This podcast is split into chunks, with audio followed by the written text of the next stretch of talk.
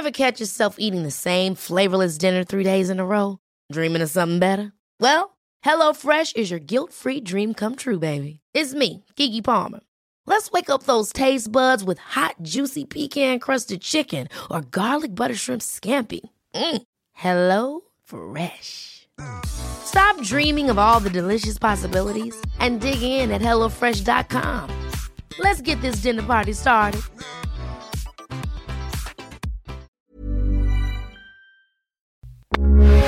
Heraldo Radio, con la H que sí suena y ahora también se escucha.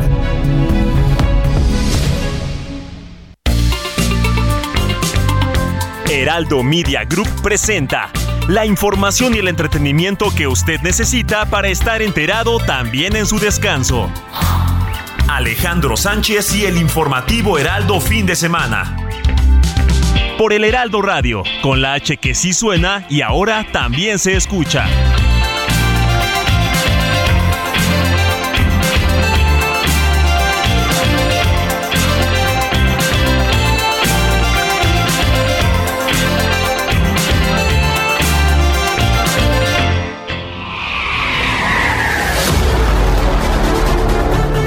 Acerca de estos vencimientos, ya Hacienda tiene un plan junto con la dirección eh, de Pemex y se va a cumplir en tiempo, en forma, se va a pagar.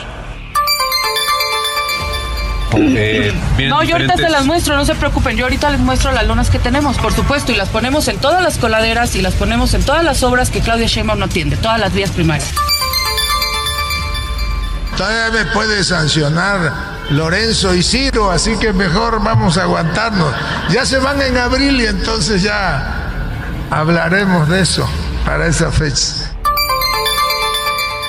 El Estado deberá adecuar su ordenamiento jurídico interno sobre prisión preventiva en los términos de los párrafos 212, 213 y 217 a 219 de la presente sentencia.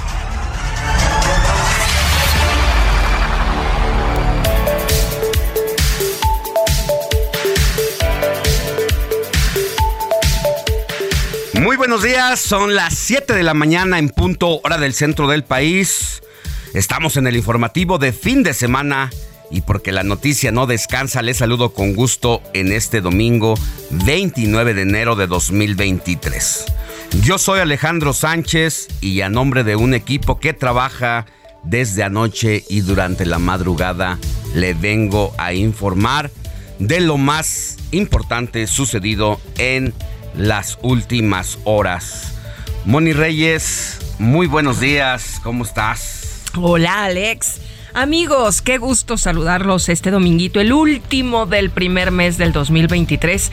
Y bueno, pues aquí listos, tempranito, con nuestro tecito en la mano, para que se queden con nosotros. Tres horas, mira, van a informarse, van a conocer, aprender y a compartir con nosotros a través de nuestro WhatsApp.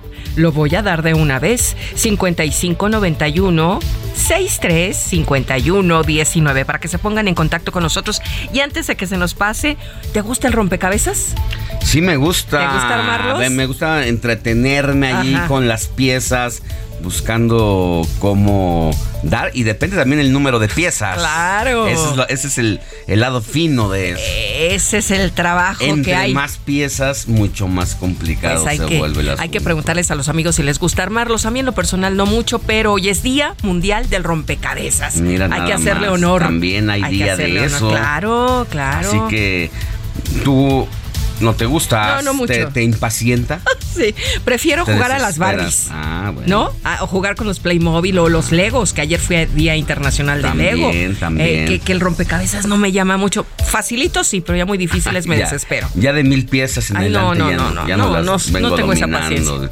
Sí, además sí se necesita como un espacio grande. Además, si tienes un gran una rompecabezas, una mesa grande, porque también se va armando en espacios determinados. De acuerdo. Hay piezas grandes que no se arman de un tirón y hay que dejarlo ahí en la mesa. Entonces, si uno tiene un comedor chiquito, pues... Uno chiquito. Pero mira, una fecha interesante es de que desde el año 1820, 1820, o sea, imagínate cuánto tiempo lleva, los rompecabezas comenzaron a comercializarse como juegos para todas las edades, desde 1820. Sí, depende la figura, depende de qué estemos hablando y de todas las edades. Eso sí, sí hay, mi querida Moni.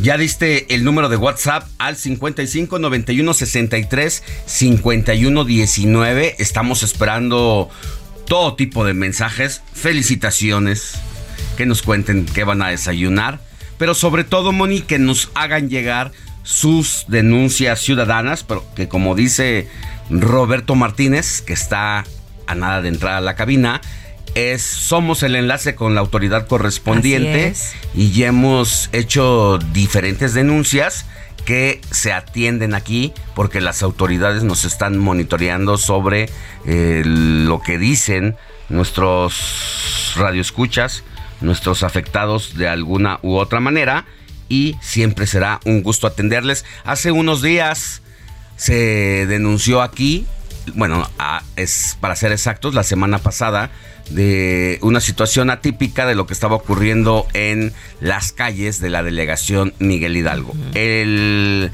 alcalde manda a renovar todas las banquetas, lo cual se agradece, pero de pronto cuando uno iba caminando por las calles, quien hizo el trabajo de renovar las banquetas ahorcó los árboles, no le puso una jardinera.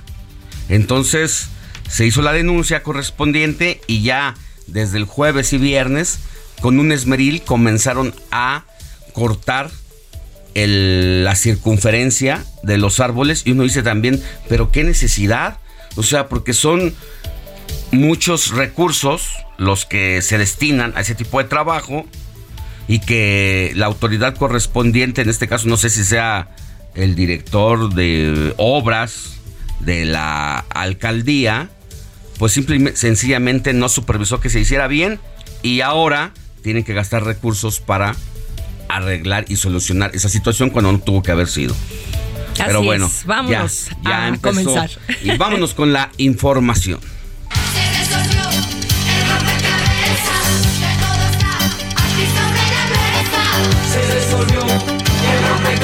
Rompecabezas y tu amor completó las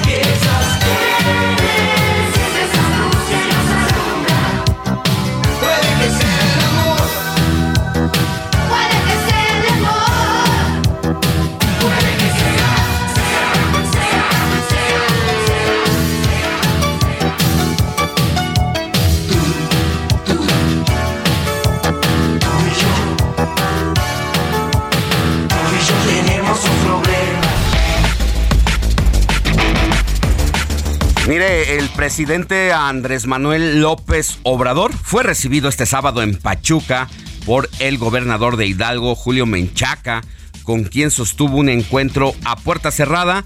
Más adelante nuestro compañero Iván Saldaña nos tendrá todos los detalles de lo que ocurrió en la visita del presidente a tierras del estado de Hidalgo.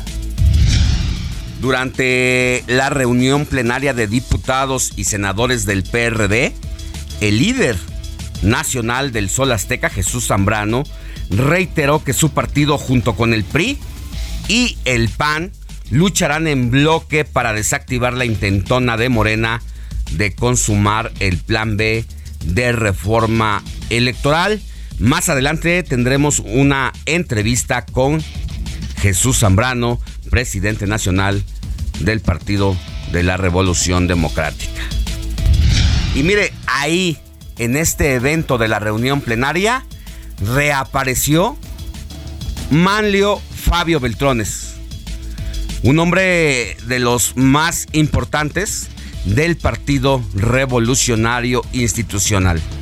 Desde el ascenso de Andrés Manuel López Obrador al poder, Manlio Fabio Beltrones, quien fue diputado, senador del PRI y uno de los hombres claves de ese instituto político, no había asomado la cabeza.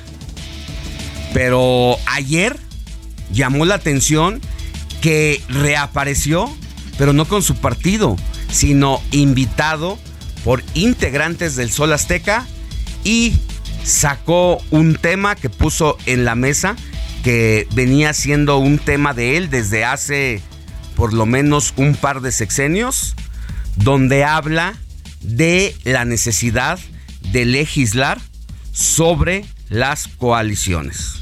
Escuchemos lo que dijo Manlio Fabio Beltrones en esta encerrona del PRD. Pero recuerden que las coaliciones electorales terminan el día siguiente de la elección, entonces se acaban los compromisos. Y si te vi no me acuerdo, dice el ganador y el perdedor dice, pues entonces no se cumplió con eh, la palabra y, y estamos nuevamente este, sujetos a ver quién cumple con lo que dijo y quién no. No es lo mismo acordar con reglas claras desde el principio a confiar en la memoria del triunfador. Este, Por su parte, el todavía presidente nacional del Partido Revolucionario Institucional, Alejandro Moreno, recordó que se presentó una acción de inconstitucionalidad en contra del Plan B de la reforma electoral y reiteró que el presidente López Obrador y su partido Morena buscan aniquilar a la oposición. Al participar en el evento del 50 aniversario de la planta de Bimbo en Azcapotzalco, la jefa de gobierno de la Ciudad de México, Claudia Sheinbaum, anunció que esta empresa panificadora va a realizar una inversión de 50 millones de dólares, equivalente a casi mil millones de pesos en diversos proyectos. Esta es la voz de la mandataria capitalina. Y además tenemos varios proyectos conjuntos eh, para beneficio de la ciudad. Uno de ellos con la Secretaría de Desarrollo Económico, que es un proyecto que se llama Te Conecta, que busca que los distintos puntos de venta de Bimbo pues tengan la posibilidad también de digitalizarse para mejorar sus ventas. Y el otro es en un centro de investigación, de innovación, que junto con la Secretaría de Educación, Ciencia, Tecnología e Innovación se puso aquí en Vallejo, en Azcapotzalco. Se llama Vallejo I, Vallejo Innovación. En el metro no terminan. Mire, usuarios del sistema de transporte colectivo de la Ciudad de México reportaron que este sábado en la estación Chabacano de la línea 9, la azul, se registró presencia de humo en un tren, por lo que tuvo que ser desalojado, aunque el sistema de transporte colectivo aclaró que no hubo necesidad de suspender el servicio es la línea 9, es la café, es cierto, la línea azul es la línea 2. En este caso fue en la estación Chabacano de la línea 9. Jalisco vivió un sábado violento luego de que un comando armado, presuntamente del cártel Jalisco Nueva Generación, emboscó a elementos de la Guardia Nacional, matando a uno de ellos y dejando a otro más herido de gravedad. Esto en el municipio de Atengo. La Fiscalía General de Justicia del Estado de Zacatecas aún no ha determinado la cifra oficial de personas asesinadas y lesionadas en el ataque armado registrado la noche del viernes en el bar El Venadito del municipio de Jerez, al igual que el gobernador David Monreal, quien tampoco se ha pronunciado al respecto. Parece que ya los ciudadanos de aquella entidad del país, de Zacatecas, pues tienen que aprender a vivir en medio de esta violencia que ya es imparable y que incluso David Monreal ya se ha encomendado a Dios para enfrentar esta situación. Especialistas han advertido que México podría vivir una emergencia migratoria este mismo año. Para hablar de ello, no se pierda la entrevista que tendremos con el doctor Tonatiu Guillén. Él es profesor del programa universitario de estudios del desarrollo de la UNAM y excomisionado del Instituto Nacional de Migración.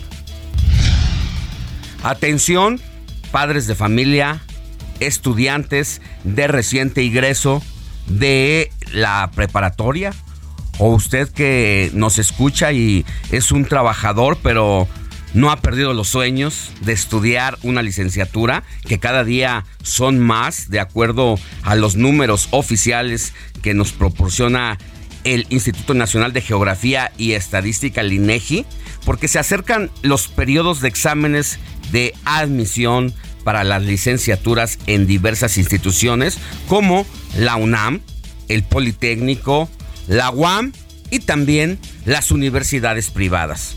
Sobre ello vamos a hablar con un especialista de lo que está ocurriendo del otro lado en el campo de trabajo, porque muchos jóvenes con una falta de orientación vocacional, pues a veces no saben qué estudiar. Hay carreras que ya están sobresaturadas y que no garantizan mucho. Nuestro experto en temas de tecnologías, de la información, nos va a decir cuáles son las herramientas y las carreras que garantizan una mayor oferta y demanda laboral.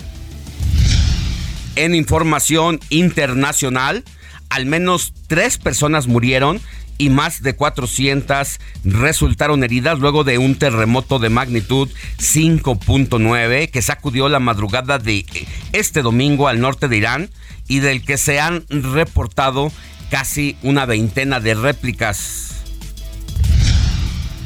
En más información internacional, le cuento que un manifestante contra el gobierno de Perú falleció en la ciudad de Lima durante los enfrentamientos de este sábado con la policía, lo que elevó a 65 el número de muertes desde que iniciaron las protestas en diciembre pasado tras la detención del expresidente Pedro Castillo.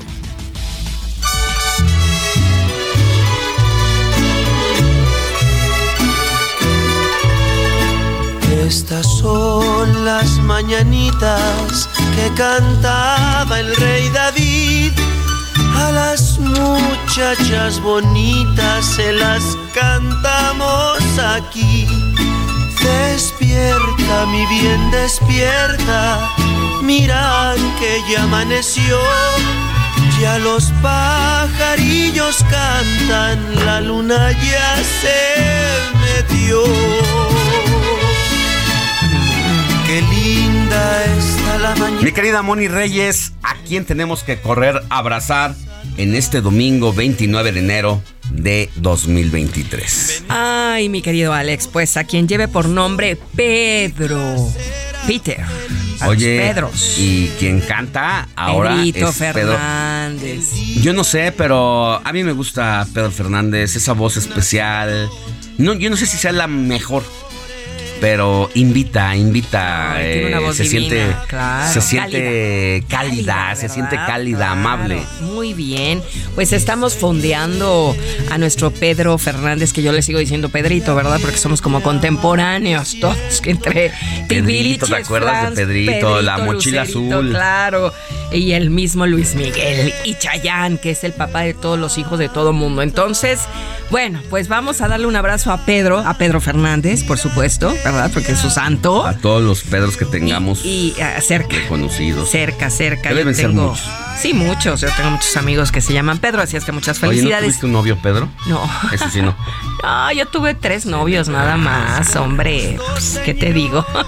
No fui noviera, no fui noviera. Ah, en serio, Moni. En serio, en serio, me veo bien tranquila, soy No, no, tranquila. Y ya sabes, el doctorcito que nunca apareció, Ah, entonces. ese, do- ese doctor ya, ya, ya, ya, colgó los tenis aquí. No, no, no. Ah, bueno, Aquí, para aquí con- nosotros. Para con nosotros, ya no lo vamos a buscar. Bueno, pues además de Pedro, a quien lleve por nombre Constancio, Juventino, Mauro, Valerio, Gildas y otro, fíjense, Robert, Villana. ¿Qué tal, eh? Villana es un santo.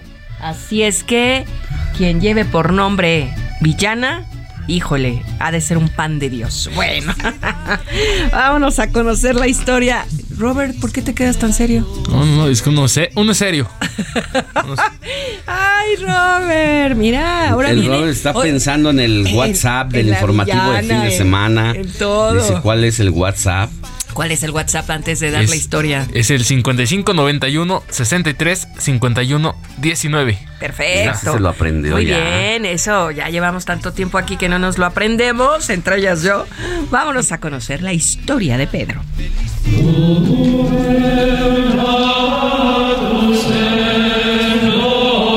Pedro Nolasco, fundador de la Orden de la Buenaventurada Virgen María de la Merced para la redención de cautivos.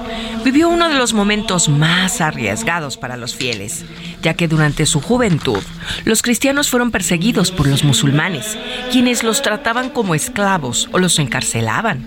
Ante esta situación, el santo decidió actuar y empleó toda su fortuna en liberar a todos los prisioneros que pudo. En respuesta a tal gesto de bondad, el santo tuvo el honor de presenciar la aparición de la Virgen una noche en pleno verano, según cuentan los escritos. La Madre de Cristo instó a San Pedro Nolasco a que fundara la comunidad de religiosos dedicados a conceder la libertad de los presos cristianos. Como impulsor de esta noble misión, prometió ante el obispo de Barcelona sus tres votos de juramento. Castidad, pobreza y obediencia.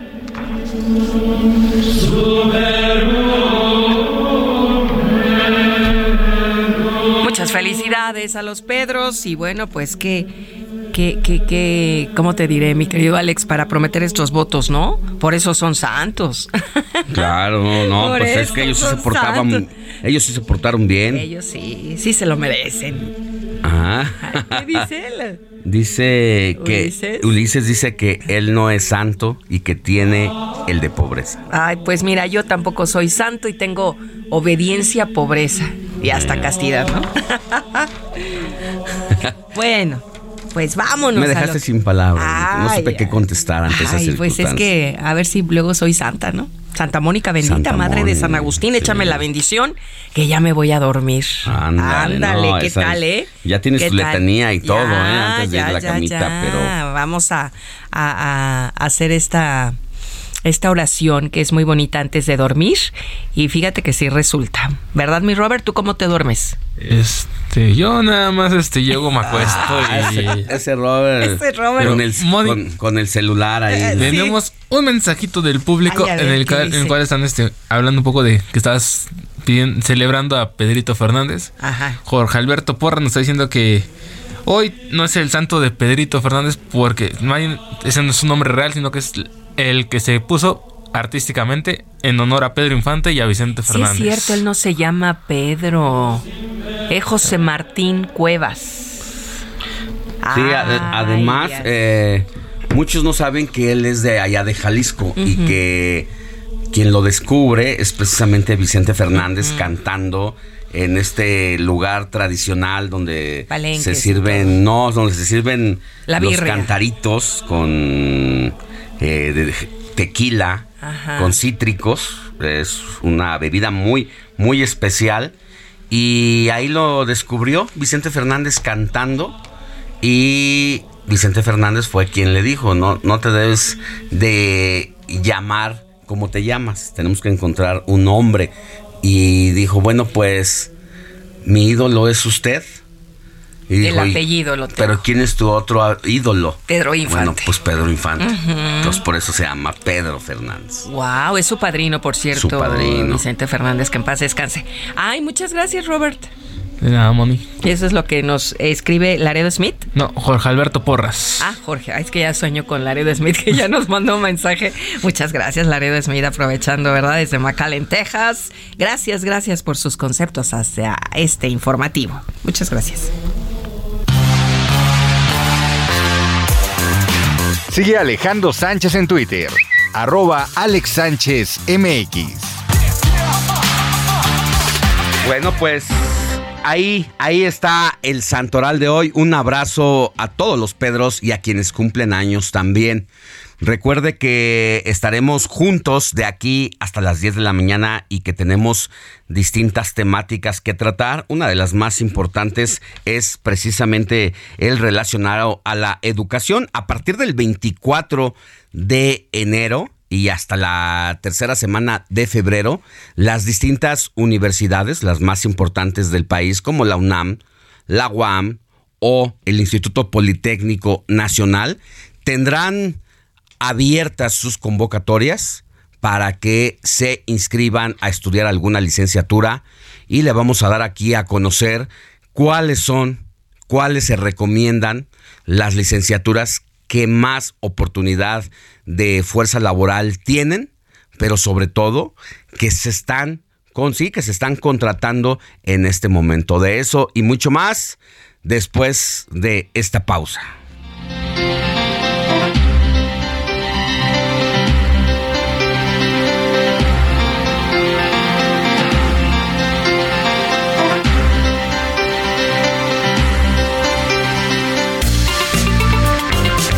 La noticia no descansa. Usted necesita estar bien informado también el fin de semana.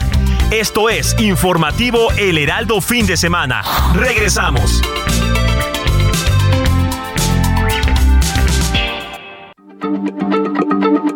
Heraldo Radio, la H se lee, se comparte, se ve y ahora también se escucha.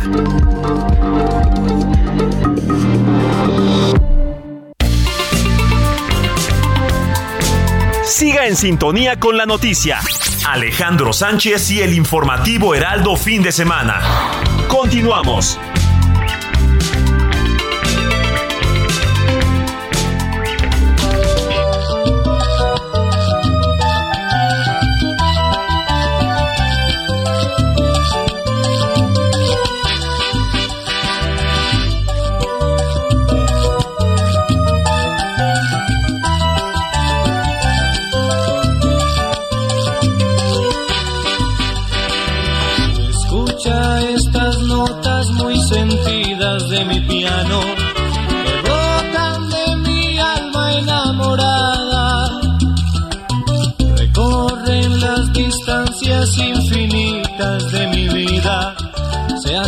Acercan solo a ti para arrullarte. Escucha el susurro de mi vida que te llama. Te dicen vida mía la gran falta que me haces. Mis noches solo son para escribir tiernas canciones en mis sueños de amor que tú le brindas.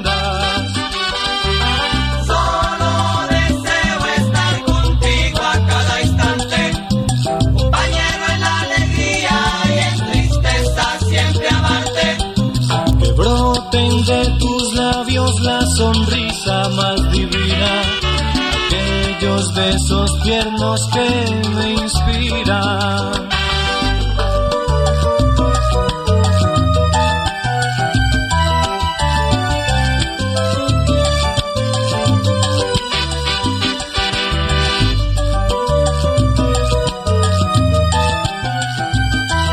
Héctor Vieira, muy buenos días. ¿Qué, nos trajiste en las efemérides musicales del día de hoy? Alex Moni, Robert, amigos del auditorio, buen día. Algo muy guapachoso como ya es tradición aquí en el informativo fin de semana y seguramente conocido por muchos, es un tema muy muy clásico, muy especial así como sonidero, aunque no pierde su esencia de, de salsa. este tema que estamos escuchando que se llama Sueño del Alma y es interpretado por el grupo La Cheverísima de Mauricio Rodríguez. Yo en lo personal este tema lo recuerdo mucho de niño, tendría yo como unos 12, 13 años más o menos. Bueno, de hecho es de 1993, entonces si yo tenía 13 años, hagan pues, cuentas, pero no le digan a nadie, por favor. No estás presumiendo tu y bastante bueno, eh, lo escuchaba yo mucho allá por el rumbo de Martín Carrera en las fiestas, en los, en los toquines, como les dicen. Y pues una salsita clásica, como ya es tradición, como les comento Alex. Y bueno, qué mejor manera de empezar movidito este fin de semana. La próxima semana tengo ahí también otra, otra salsita ya seleccionada que esperemos la recuerden.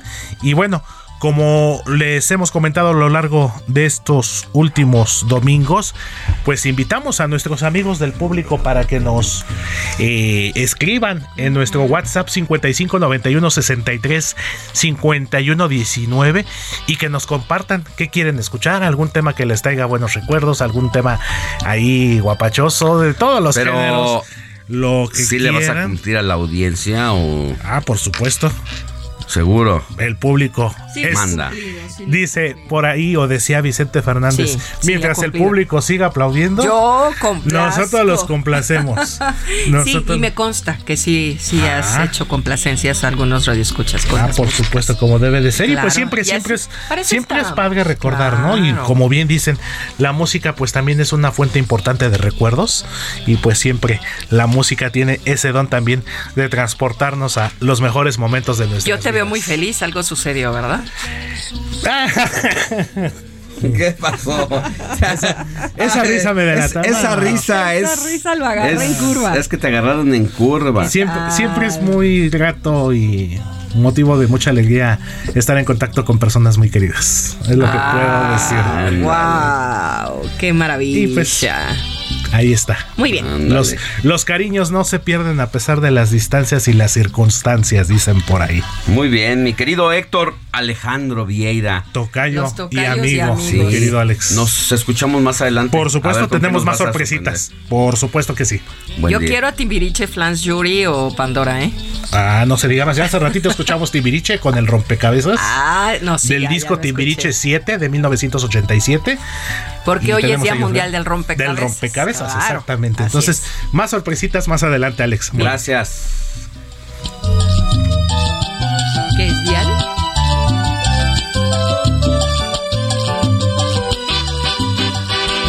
Escucha el susurro de mi vida que te llama. Comparte tus comentarios y denuncias en el WhatsApp del informativo fin de semana. Escríbenos o envíanos un mensaje de voz al 55 91 63 51 19.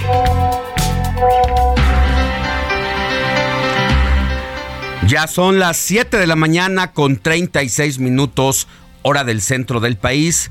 Vámonos con un adelanto de los deportes con mi querido Jorge Mil. Adelante, Jorge. Con Jorge Mile en el informativo Heraldo fin de semana.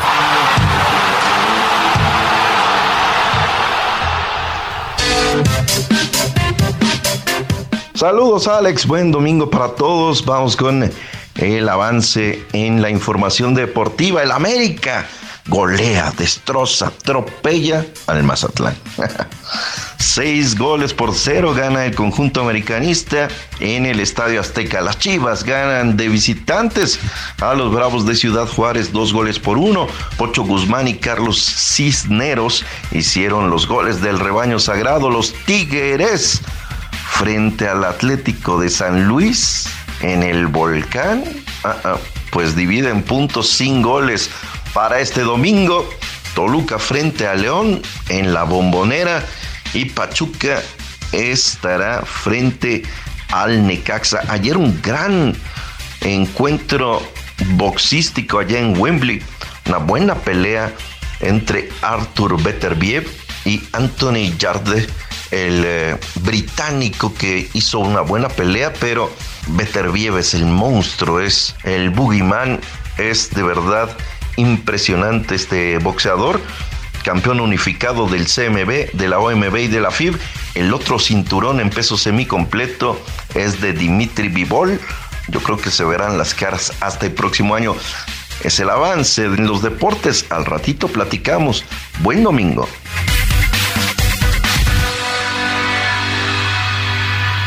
Gracias, mi querido Jorge Mille. Te escuchamos más adelante con la información más amplia de los deportes. Son las 7 de la mañana con 38 minutos hora del centro del país. La pregunta es de dónde venía esa campaña.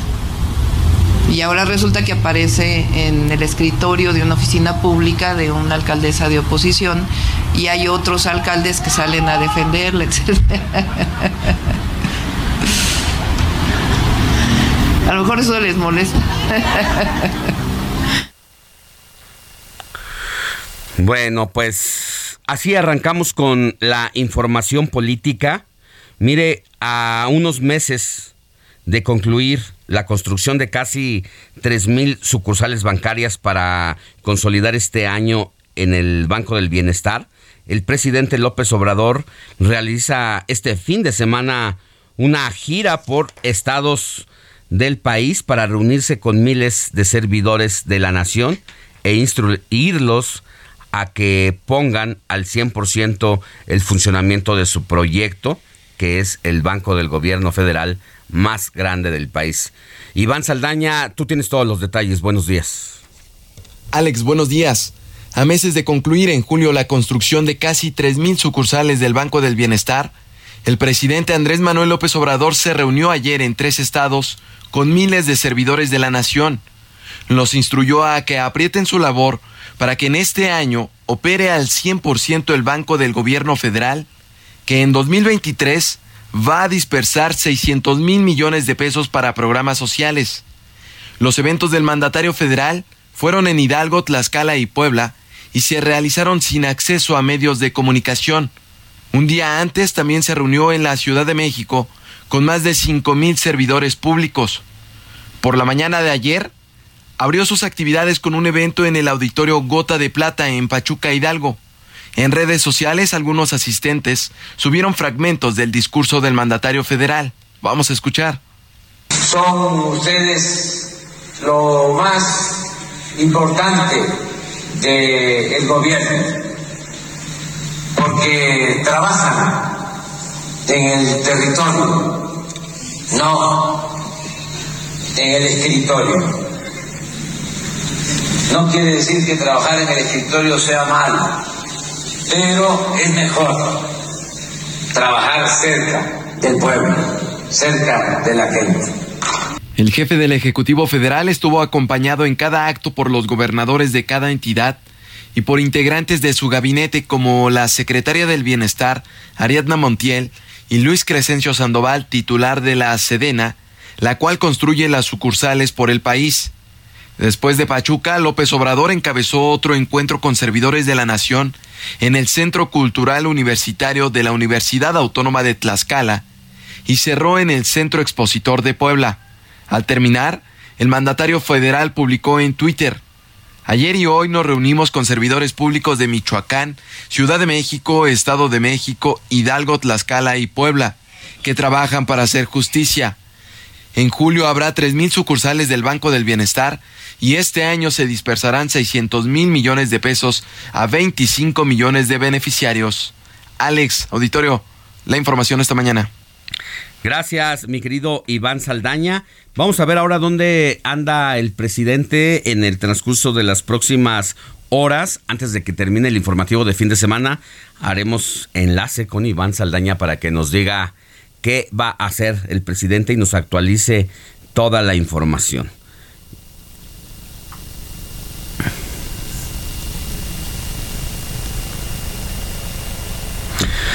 Vámonos con más información relacionada con las corcholatas del presidente.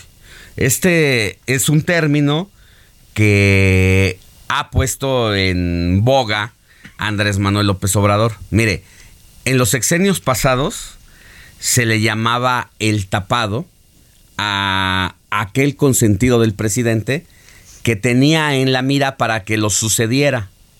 Entonces hacía toda una pantomima de lo que pasaba en la escena pública y siempre se guardaba como as bajo su manga a quien él iba a designar o iba a candidatear. El presidente López Obrador, como ha venido irrumpiendo en las formas tradicionales de hacer política, él dijo, en mi sexenio no hay tapados. Y yo les voy a nombrar corcholatas porque los voy a destapar y vaya que los destapó con más de dos años de anticipación. Y comenzó a pronunciar diferentes nombres de quienes él quiere que lo sucedan. Y puede ser corcholata o puede ser tapado. Y se puede jugar con que democráticamente el pueblo elige. Pero si no hubieran sido nombrados por el presidente de la República, pues no tendrían posibilidades. Y la mayoría de Morena hace lo que el presidente de la República quiere que se haga. El presidente nombró a Claudia Sheinbaum, nombró a Marcelo Ebrard y más adelante nombró a su paisano, a Dan Augusto López, a quien le delegó la Secretaría de Gobernación y todas las funciones que se realizan desde ahí. En su primera etapa de gobierno de la federación, eh, la Secretaría de Gobernación perdió fuerza de hacer política interna. Olga Sánchez Cordero incluso fue denominada como un florero de la 4T, porque desde gobernación, cuando ella estuvo, pocas funciones se realizaban y quien hacía toda la operación era desde la oficina de entonces Julio Scherer, quien era el jefe de pues de la oficina del presidente de la República y desde ahí se ejerció el poder. Ya en la segunda etapa de gobierno y al ser removida Olga Sánchez Cordero y ser sustituida por Adán Augusto López, retoma el poder de la Secretaría de Gobernación y el presidente López Obrador lo incluye en esta lista de presidenciables. Pero también está el hijo rebelde, quien a pesar de que el presidente se ha negado o se había negado rotundamente a aceptar que él también podía ser una opción, pues ha ido a contramarea en contra del presidente de la República y pocos en la 4T se atreven a desafiar lo que el presidente de la República quiere que se haga. Él es Ricardo Monreal, es senador y ha sido pues un talón de Aquiles para el presidente de la República. Estos son los aspirantes a la presidencia de la República de manera muy anticipada y la doctora Claudia Sheinbaum, la jefa de gobierno de la Ciudad de México, impartió ayer una videoconferencia sobre políticas exitosas de gobierno, así, entre comillas, políticas exitosas de gobierno, donde estuvieron presentes Juan Guzmán Cabrera, presidente municipal de Huipilpan, el diputado local Ricardo Astudillo Suárez, el senador Gilberto Herrera Ruiz y Luis Humberto Fernández, titular de la Autoridad Educativa Federal en la Ciudad de México. Vamos a escuchar a Rodrigo Mérida, quien tiene toda la información. Muy buen día, Alex. Déjame te platico de la videoconferencia magistral Políticas exitosas de gobierno que se dio esta mañana por parte de la jefa de gobierno Claudia Sheinbaum en el municipio de Huimilpan, Querétaro. La jefa de gobierno de la Ciudad de México impartió este mediodía la videoconferencia sobre las políticas exitosas de gobierno, donde estuvieron presentes Juan Guzmán Cabrera, presidente municipal de Huimilpan, el diputado local Ricardo Astudillo Suárez, el senador Gilberto Herrera Ruiz y Luis Humberto Fernández, titular de la Autoridad Educativa Federal en la Ciudad de México desde la hacienda de Los Cues, municipio de Huimilpan, Querétaro. La videoconferencia comenzó con la bienvenida por parte del presidente municipal de la entidad, seguido por un breve mensaje del senador Gilberto Herrera. Durante su intervención, Shane Pardo señaló que la esencia de la transformación es la división entre el poder económico y el poder político, dando un breve recuento de cómo llegó por el voto popular, por la democracia de manera pacífica, el actual presidente Andrés Manuel López Obrador. Tenemos hoy un presidente que gobierna para el pueblo de México, no para un puñado de personas, señaló. Esto es lo que estamos viviendo en este momento, una gran transformación, porque México hoy es muy distinto al que era en el 2018, dijo. Además destacó la pensión de adultos mayores a personas con discapacidad, grandes obras que no se hacen con saqueo, sino que se hacen con los recursos públicos para el desarrollo de nuestro país, señaló. Dentro de las esencias con las que gobierna la Ciudad de México, dijo con primero los pobres, gobernando con el humanismo mexicano, destinando recursos para los que menos tienen. Tenemos que gobernar para todas y todos. Su segundo principio que destacó fue no puede haber gobierno rico con pueblo pobre. Y el tercer principio es que el poder solo es virtud cuando se pone al servicio de los demás. Destacó además sus programas de becas, universidades y en tema de movilidad. Dio detalle del transporte público en la ciudad con el tema de movilidad, el trolebús elevado, un segundo piso de 8 kilómetros, el transporte público en Iztapalapa con un costo de 7 pesos que atraviesa toda la alcaldía, además de dos teleféricos, cablebús llamados, proyectos sustentables. Y aprovecho para decirles que estamos haciendo una inversión muy grande en el metro de la ciudad, para que no haya mentiras también, muy, muy grande. Son más de 40 mil millones de pesos que estamos invirtiendo en el metro. Estamos haciendo la nueva línea 1, un sistema de energía nuevo, un sistema de abastecimiento nuevo con la Comisión Federal de Electricidad y va a estar mucho mejor, dijo. Queremos mucho a Querétaro, todo mi corazón y mi cariño para Huimilpan desde aquí de la ciudad, finalizó la jefa de gobierno. Desde Querétaro para Heraldo Media Group, Rodrigo Mérida. Gracias a Rodrigo Mérida por el reporte de la doctora Claudia Sheinbaum. Y mire, también durante su visita a Tijuana, el canciller Marcelo Ebrard comenzó a repartir los marcelitos, los peluches vestidos con traje y lentes que representan al secretario de Relaciones Exteriores para promover su candidatura a la presidencia para 2024. Resulta que el Instituto Nacional Electoral prohibió a Morena y a sus simpatizantes a usar el peluche pero de López Obrador.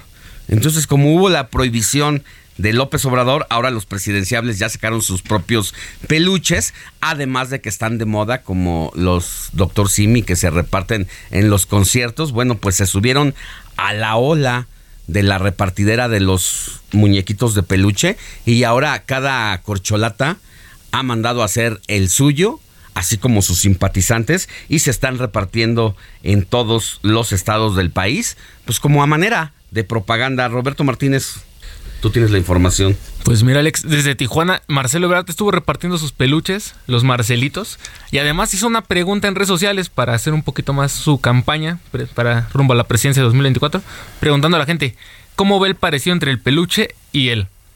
Pero además eso no es todo ya que en Hidalgo morenistas impulsaron, sin miedo a lo que diga el INE o a las represalias, este, una campaña a favor de la carrera de Marcelo Ebrard rumbo a la presidencia. Bueno, pues buscan hacer polémica para mantenerse vigentes en estos eh, días también de, pues además de las actividades políticas o cuando no hay actividades políticas, pues ahora Marcelo Ebrard se ha incursionado de manera fuerte en el TikTok, en las redes sociales, y ha hecho todo por causar esta polémica. Pero quien también tuvo actividades el día de ayer, que no son propias de su función, es el secretario de Gobernación, Adán Augusto López Hernández, que anduvo de gira por Chihuahua, donde asistió como invitado al primer informe de la diputada federal Andrea Chávez, donde destacó la revolución de las conciencias y la consolidación, dijo, del gran proyecto de nación que existe y que está en marcha por parte del presidente López Obrador. Así es, Alex. Y en el norte también del país, el coordinador y presidente de la Junta de Coordinación Política del Senado, Ricardo Monreal, hizo lo propio, pues también en esta, en este desfile de corcholatas de aspirantes o suspirantes, como dicen por ahí, aunque él no se denomina propiamente una corcholata, aunque sí ha manifestado a lo largo de los últimos meses su intención abierta de competir por la candidatura presidencial de Morena. ¿Te acuerdas, Alex Robert Money, el tema del intercambio de estampitas del Mundial? que la primera canción pues ya tiene nuevo tema Ricardo Monreal, ahora le dio un cambio de giro al ska y pues ya tiene también su canción de Porque la vez pasada rapeó, ¿no? Era ska, rap, hip hop, hip hop y ahora ska. Ahí está, mira. una probadita. Siente orgullo por quien eres ante nada, que doblegues luchante toda adversidad. Con Ricardo sigue el cambio, no te bajes de este barco, todo se puede lograr. No nos vamos a dejar. Estamos, estamos. No nos vamos a dejar. No nos vamos a rajar. Panteón Rococó. De hecho, estos exponentes Panteón Rococó, Inspector, Salón Victoria, no es ellos, no son ellos propiamente, pero tienen el mismo estilo. Oye, y él mismo cantaba, ¿no? Estaba cantando ahí haciendo coro justamente en ¿No este tenemos por ahí evento. A? Vamos a, a, a conseguir ese material justamente desde allá, desde Cabo San Lucas en Baja California. Y pues Ricardo Monte Monreal también está haciendo su propio juego a la par de lo que están haciendo pues sus todavía compañeros de partido en el movimiento de regeneración nacional.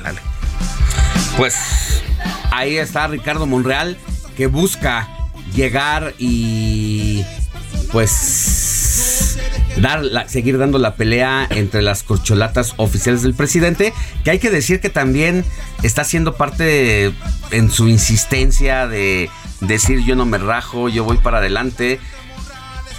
Un día lo menciona el presidente, otro día lo menciona Mario Delgado como, como aspirante, re, reconociéndolo, pero luego lo desconocen no lo invitan a las reuniones que hay, por ejemplo, de los diputados federales de Morena, donde iban a ir todas las otras corcholatas y lo desinvitaron, pero luego lo volvieron a invitar. Es decir, juegan también con, con, Con su sus corazoncito, sentimientos. ¿no? Los, Dicen por ahí es el malquerido. los moreni es el es que es el malquerido. Así nos vamos a una pausa y regresamos con más información. mero interés personal. No te dejes ni te rajes, vamos firme hacia adelante, sabes cuál es la opción real. La noticia no descansa. Usted necesita estar bien informado también el fin de semana. Esto es Informativo El Heraldo Fin de Semana. Regresamos.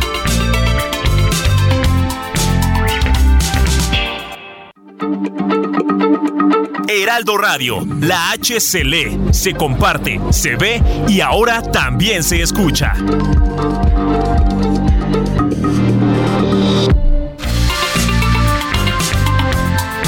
Siga en sintonía con la noticia. Alejandro Sánchez y el informativo Heraldo Fin de Semana. Continuamos.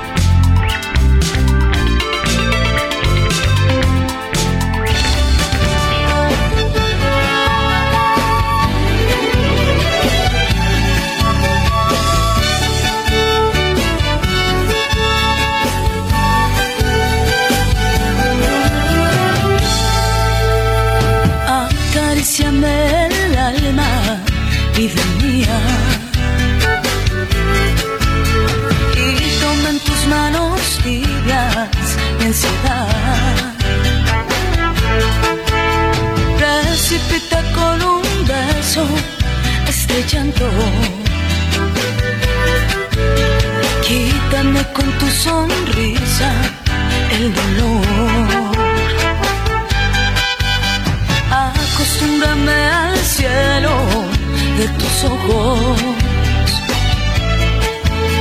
Dame entre tus brazos todo el calor.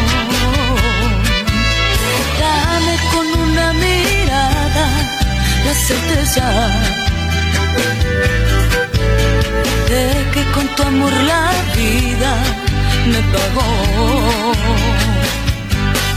Cariño mío, quítame el frío y acostúmbrame al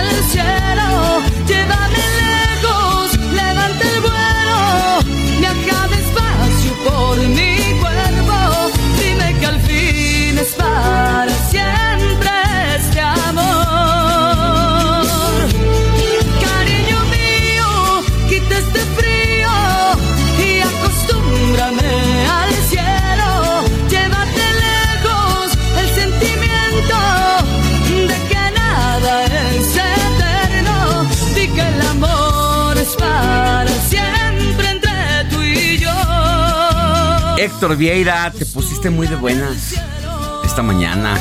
muy de buenas con esta música romántica de buen humor. Domingo, ya casi es quincena, ya casi se acaba enero, este mes que ha sido tan eterno para todos. ¿Se te hizo eterno? Larguísimo. ¿Por qué? En materia informativa, eh, el clima complicado, todos con alergia, medios malitos ahí de salud. Digo, afortunadamente no ha sido otra cosa, ni mucho menos. Pero sí creo que fue un inicio de año 2023 bastante, bastante intenso en muchos aspectos. Y pues muchos coincidimos. Creo que ya estamos a 42 de enero porque la verdad sí se, se nos hizo más largo. Y bueno, eh, la tradicional cuesta de enero, ¿no? Como dicen por ahí Alex. Pero sí ha sido un mes de enero muy, muy peculiar a comparación de otros años. Bueno, la verdad es que la situación por la que está atravesando el país la hace, lo hace diferente. Venimos con una inflación, con unos precios altos en la canasta básica, los productos. Pero fíjate que a pesar de todo eso, en lo personal, a mí no se me hizo eterno. Fluyó rápido. Apenas eh, pues viene uno del abrazo. Todavía hace no muchos días eh, eh, escuchando a personas eh, dándose el feliz año nuevo. Exactamente. Y hace poquito comimos rosca y ahorita ya, ya huelen los tamalitos. Ya huelen los tamales. Ya Moni, ¿te huelen los tocó muñequito? Fíjate que esta vez ni partí rosca. Porque Moni. No tuve la oportunidad de estar en algún lugar donde se comprara la rosca. Bueno, no y a nivel personal No tampoco importa, ahorita compré. mandamos por- a traer los tamales. Ahorita mandamos. De no, salsa verde. Hasta febrero. Ah, de una vez vamos a ¿De una adelantar porque Ah, bueno. ya la próxima semana ya, Ya nos va a tocar los 5 de Nos va febrero, a tocar justamente. 5 de Vamos febrero. adelantando. Tienes razón. Vamos Hoy vamos. adelantando. Muy bien. Parece perfecto. Y bueno, rápidamente, mi Alex Moni, amigos del auditorio, pues esto que estamos escuchando, Edith Márquez, porque el pasado jueves 27 de enero cumplió 50 años de edad y la estamos recordando con uno de sus primeros grandes éxitos ya como solista, Acostúmbrame al cielo, del disco titulado Caricias del cielo de 1998. Y bueno. Sigue siendo muy recordada, muy talentosa, sigue vigente y sobre todo porque en la televisión abierta los domingos pasan la clásica serie al lado de César Costa. Papá ¿Todavía la pasan? Sí, los domingos a las seis y media de la mañana. Allá en el, en el Donas Beam, en el 2. En el 2. Oye, la verdad es que Edith Márquez, no sé si me gusta más como como actriz, no creo que me gusta más como cantante. Es, Una voz- tiene una voz muy privilegiada, Muy interpreta bastante bien y bueno, formó parte de una generación de la televisión mexicana en donde estuvo ¿cuántos años? Más de Fueron 10, siete 15. años de Papá Soltero, empezó en 1987, terminó en 1994. Formó por breve tiempo parte de Timbiriche, justamente. Si la memoria no me falla, ella fue quien terminó supliendo a Thalía cuando salió de Timbiriche. Y dice la leyenda que ella era la que mejor cantaba de la Ella época. Yo creo que sí. claro. Yo, creo que, sí. es un hecho. Digo, más allá de. Paulina Rubio, más allá de, Mauri- de Mariana Garza, que estaba en ese entonces todavía, De Alex. Bauer, todos ellos. Pero sí, creo que de las voces femeninas que tuvo Timbiriche a lo largo de su Y por historia, eso creo sí envidias. Ella cuenta en algunas entrevistas que, que no fue ella. fácil ingresar al grupo porque pues sí le hacían sus travesuras, ¿no? Sí, exactamente. Pero bueno, al final del día hoy es una exitosa cantante y mis respetos porque me encanta, me encanta todo Así lo es, que mi ella querida hace. Moni, y su, pues su inolvidable personaje de Alejandra Costa, hija En de César Costa. y que bueno, ya se manejó recientemente de que va a haber un remake de la serie, aunque ahora ya con el concepto y el nombre de Abuelo. Pero además termina esta serie en uno de sus mejores momentos con el rating más alto Ajá. y bueno hay distintas versiones y leyendas de por qué se terminó pero mm, casi ningún programa de la época había logrado la audiencia que tuvo Papá Soltero y César Costa eh, Edith Márquez, Gerardo Quirós, ¿quién Luis más? Mario Luis Quirós. Mario Quirós. Que ahora es productor, ¿no? Exactamente, productor teatral y que bueno, ya están preparando este reencuentro. Y yo recuerdo mucho que cuando, como bien lo dices Alex, cuando terminó la serie, el personaje de Edith Márquez, Alejandra, se llamaba, terminó casándose con, con Coco Levi, el hijo de Talina Fernández. Era el personaje, no recuerdo el nombre del personaje que interpretaba a Coco Levi, pero bueno, ahí se casaron y ya luego los típicos conflictos conyugales, pero creo Oye, que quienes tuvimos la oportunidad de ver esa serie, pues familiar, de ahora, recuerdos. Ahora Coco Levi le produce a su mamá videos en YouTube, en TikTok, en pues Facebook, que ya andan metidos en esta industria. Estuvo ahí, está, tiene ahí un tema ahí legal, ah, bueno, también una cuestión, pero bueno, diría la Nana Goya, esa es otra historia. harina de otro costal, pero así escuchamos y recordamos a Edith Márquez, quien está de cumpleaños. Felicidades. 50 años el pasado jueves y seguirá festejando. Así es, extraordinaria cantante. Y bella, hermosa, aparte físicamente. Sí, es muy, muy, muy, muy guapa. Muy linda. Yo hace, tuve, me la, la vi hace, ¿qué será? Como tres meses y sí, la vi espectacular. Me la encontré así, digo, ya no me conoce, ¿verdad? En algún lugar y la admiré a la distancia. Yo la vi en noviembre en el aeropuerto. Sí. Wow. Se ve, se ve, se ve, preciosa, ¿verdad? Preciosa. Amor platónico de muchos en juventud y actualmente, por sí, no, tiene, tiene una actitud, una cara linda. Una personalidad gran, muy. Una gran, Pero además ella, ella en esencia. ¿Y sabes qué? Que además es, se ve, no, no la conozco, no tengo ninguna relación ni ninguna referencia, pero muy muy amable con el trato con la gente que se le acercaba para que se sacara una fotografía con ellas. La actitud son de esas artistas que realmente saben que se dan al público. Sí. Por eso es tan gentil, tan humana, tan, tan cálida. Y pues por eso hoy la recordamos. Hoy recordamos a Bueno, pues feliz cumpleaños. Y más adelante más sorpresitas musicales. Gracias, Héctor Claro que sí, Alex Money. Seguimos pendientes.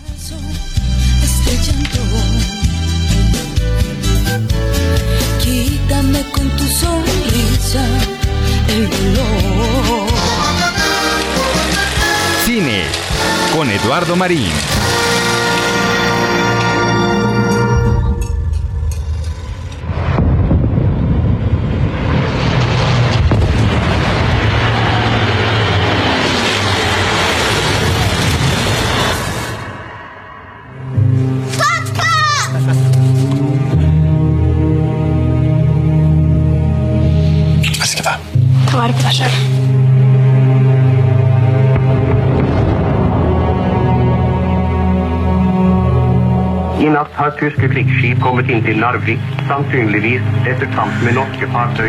Es momento de hablar de cine con mi querido Eduardo Marín, que nos recomiendas el día de hoy, mi querido Lalo. Buenos días. Buenos días, Alex. Encantado de estar contigo, con toda tu audiencia. Muy buenos días. Pues mira, hoy vamos a comentar de una más que interesante película que es de Netflix, bueno, distribuida exclusiva por Netflix, que reafirma pues la gran presencia que tiene el gigante del streaming a nivel internacional con películas que produce, que distribuye en diversas partes del mundo. Y en esta ocasión pues hablaremos de la película noruega Nardi, que es una tónica chica, veladora, de esos extraordinarios cuando los nazis fueron puerto de Noruega que se llama Narvik, de ahí el título de la película. Mi querido Eduardo Marín, estamos teniendo problemas en la comunicación. Ahorita nos comunicamos de nueva cuenta contigo porque necesitamos que esté la comunicación más fidedigna para la audiencia. Se está cortando. Ahora eh, escuchamos y bueno, pues es la recomendación semanal de mi querido Eduardo Marín, quien trae la información más actualizada de lo que está ocurriendo no solamente en el cine, sino también en todas las plataformas digitales. Yo le digo que hace una especie de curaduría porque se dedica a ver series toda la semana, películas y de todas esas oportunidades de acercamiento a las distintas historias que tiene, aquí nos pone la que considera que es la más recomendable. Así que hay un trabajo de inmersión de Lalo Marín a fondo para llegar a las conclusiones que nos trae todos los fines de semana. Hablábamos, mi querido Eduardo Marín, de la película Narvik, que se basa en hechos reales de una batalla en Noruega. Así es, efectivamente, Alex es de eh, un hecho real de la Segunda Guerra Mundial y decía, pues es una película exclusiva de Netflix, lo que reafirma pues la gran presencia internacional del gigante del streaming con películas de diversas partes del mundo. Y en esta ocasión esta película noruega Narvik, eh, que da el título, el título viene de que así se llama un estratégico puerto noruego, de donde partían los barcos pues cargados de hierro para la maquinaria de guerra de Hitler. E, entonces los nazis ocupan desde el inicio de la guerra ese estratégico uh, eh, puerto, imponen un régimen, pues su régimen dictatorial, aun cuando Noruega se había declarado neutral, y ahí, eh, precisamente en Narvik, tuvo lugar en 1940, pues nada menos que la primera derrota que sufrió Hitler en la guerra por las tropas francesas y combatientes noruegos. Ese, ese hecho histórico fue la primera derrota de Hitler en la guerra y que luego, bueno, dio lugar a una terrible revancha alemana. Pero además de, de, esa crónica eficaz, certera, de esos hechos reales importantes de la guerra mundial, pues uno de los elementos también más valiosos de la película es ese enfoque individual que da el relato que se centra en la protagonista principal, Ingrid, quien pues trabaja como intérprete para los nazis, pues lo que nos suscita una importante reflexión, una reflexión compleja de un dilema ético. Eh, su estreno, por cierto, Alex, de la película, porque es una producción de hace dos años, pero fue pospuesto dos años de su estreno, primero por la pandemia y luego, fíjate, porque por la guerra en Ucrania, ya que los productores pues no quisieron eh, soltar una película bélica cuando acababa de empezar el conflicto entre Rusia y Ucrania, no lo consideraron prudente, pero ahora ya se distribuye a nivel mundial vía Netflix y sin duda es una película relevante, más que interesante. Narvik, eh, una opción que mucho vale la pena. No, es una gran opción por el simple hecho del ángulo y del tema que aborda. Una historia incluso que es poco conocida, casi nadie habla de ella, pero que es determinante para la vida de este personaje siniestro de la historia mundial y del el nazismo, que es el inicio de su Waterloo prácticamente, de que pues uno de los personajes que más genocidios ha cometido, vale la pena meter el ojo en ese episodio de la historia mundial. Así es, Alex, y vale la película primero por ese eh, eh, testimonio de la guerra, que, muestra pues eh, la brutalidad nazi, su el régimen dictatorial y por otro lado ese enfoque individual que es más que interesante y muy relevante. Así que es una película que vale mucho la pena, Narvik en Netflix. Oye, ¿y cómo? No sé si leí por ahí o algo se ha logrado colar en las nominaciones de los Oscar.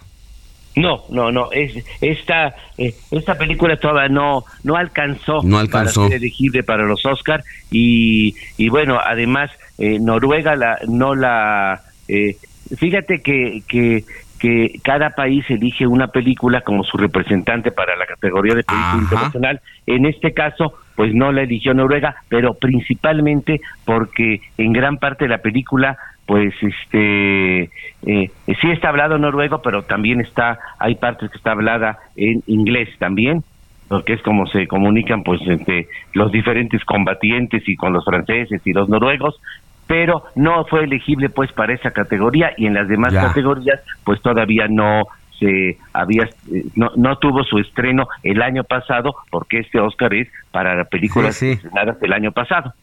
Bueno pues vale la pena eh, si pensamos quedarnos en casita o algún momento que nos vayamos a la camita o algo, pues prender eh, la televisión, la pantalla y tener esta opción que vale la pena seguir de cerca. Mi querido Lalo, como cada fin de semana, muchas gracias.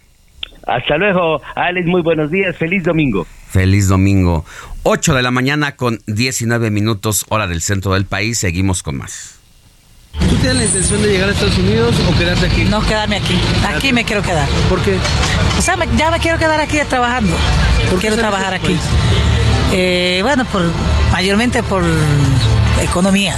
Sí, sí se encuentra en las zapaterías, restaurantes, pero necesito esto para poder movilizarme y poder trabajar.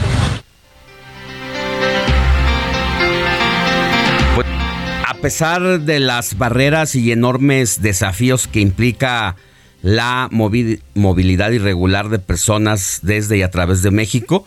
En el mes de diciembre de 2022, el flujo de migrantes y refugiados alcanzó el punto más elevado de todos los tiempos. Como referencia, en diciembre de 2017, la Policía Fronteriza de Estados Unidos registró 40 mil encuentros, así le llaman ellos, con extranjeros en su frontera sur. El dato se consideraba entonces una cifra enorme y el gobierno de Donald Trump presionaba al gobierno mexicano para que contuviera el flujo migrante. Un año después, en 2018, la cifra ascendió a 60 mil y en diciembre de 2020 el número superó los 74 mil eventos y así, conforme pasan los meses y los años, la crisis migratoria se agudiza y por eso agradecemos que esté con nosotros a Tonatiu Guillén, doctor, profesor del Programa Universitario de Estudios del Desarrollo de la UNAM y excomisionado del Instituto Nacional de Migración, quien hace un análisis sobre que ha titulado Un tsunami migratorio en curso. Doctor Tonatiu, qué gusto tenerlo aquí con nosotros. Buenos días. ¿Qué tal Alejandro? Muy buenos días y muchas gracias por invitarme a tu programa. ¿Cuál es la situación real está viviendo en este momento la migración en nuestro país y que hablar de migración en nuestro país obviamente de inmediato es relacionarlo con lo que pasa también en los Estados Unidos. Sí, es correcto. Eh, como mencionabas hace un momento, el mes de diciembre pasado eh, cerró con la cifra más alta de personas arribando a la frontera sur de Estados Unidos. Eso implica que atravesaron México o que salieron de México, porque también los mexicanos ya nuevamente estamos en, en una coyuntura de migración muy grande, después de haber estado más de una década estables, eh, volvimos a salir y somos la nacionalidad más grande de las que están arribando a la frontera sur de Estados Unidos. Eso, eso, este, pues la primer dato importante es que el mes de diciembre pues cerró con más de 250 mil personas que fueron detenidas por la patrulla fronteriza. Como mencionabas, hace cuatro años eran 40 mil y ya Trump nos daba de, de golpes. Sí. Entonces es una cantidad ya cinco veces mayor la que estamos este hablando más de cinco veces. De hecho, quiero destacar que parte de lo que decíamos aquí de eh, eh, estos, estos números es parte de un artículo precisamente que publica recientemente Tonatú Guillén López de cómo ni la pandemia ni el muro que construía eh, Trump en la frontera ni los programas de quédate en México pues pudieron contener esta situación. No, no, ese es el punto a destacar, que a pesar de, de las amenazas, de las groserías, de la xenofobia, de la policía fronteriza, de nuestra Guardia Nacional, de la militarización del Instituto de Migración, a pesar de todas las barreras, eh, los flujos siguieron creciendo y en cantidades muy grandes. Sí. Los mexicanos también multiplicamos nuestra salida y, y pues hasta hace tres años este el gran tema eran los centroamericanos. Parecía que el, que, el flujo era nada más de El Salvador, Guatemala, Honduras y que la problemática se concentraba en esos países. El, el gran cambio precisamente en, en, en la composición de los flujos es que reaparecimos los mexicanos, que ya somos más del 30%, y crecieron otros que, que ya, ya teníamos eh, alguna historia, pero no en cantidades tan grandes. Crecieron muchísimo Cuba, eh, eh, también Venezuela recientemente de manera muy impresionante. Venezuela. Y Nicaragua. Sí. Entonces, estos tres, pues nos dice muy claramente que, que las dictaduras latinoamericanas están expulsando gente, pero a grandes cantidades. Doctor Tonatiuh Guillén, profesor del Programa Universitario de Estudios, ¿nos esperas un segundito y volvemos contigo? Claro, con gusto. Pausa y volvemos con más. La noticia no descansa. Usted necesita estar bien informado también el fin.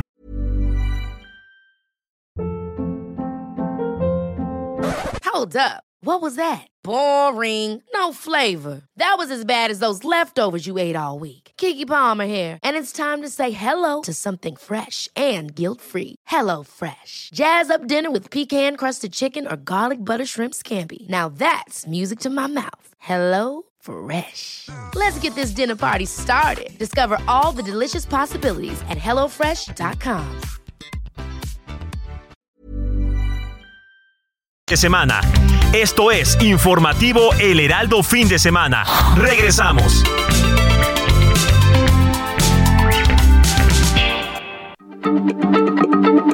Heraldo Radio, la H se lee, se comparte, se ve y ahora también se escucha.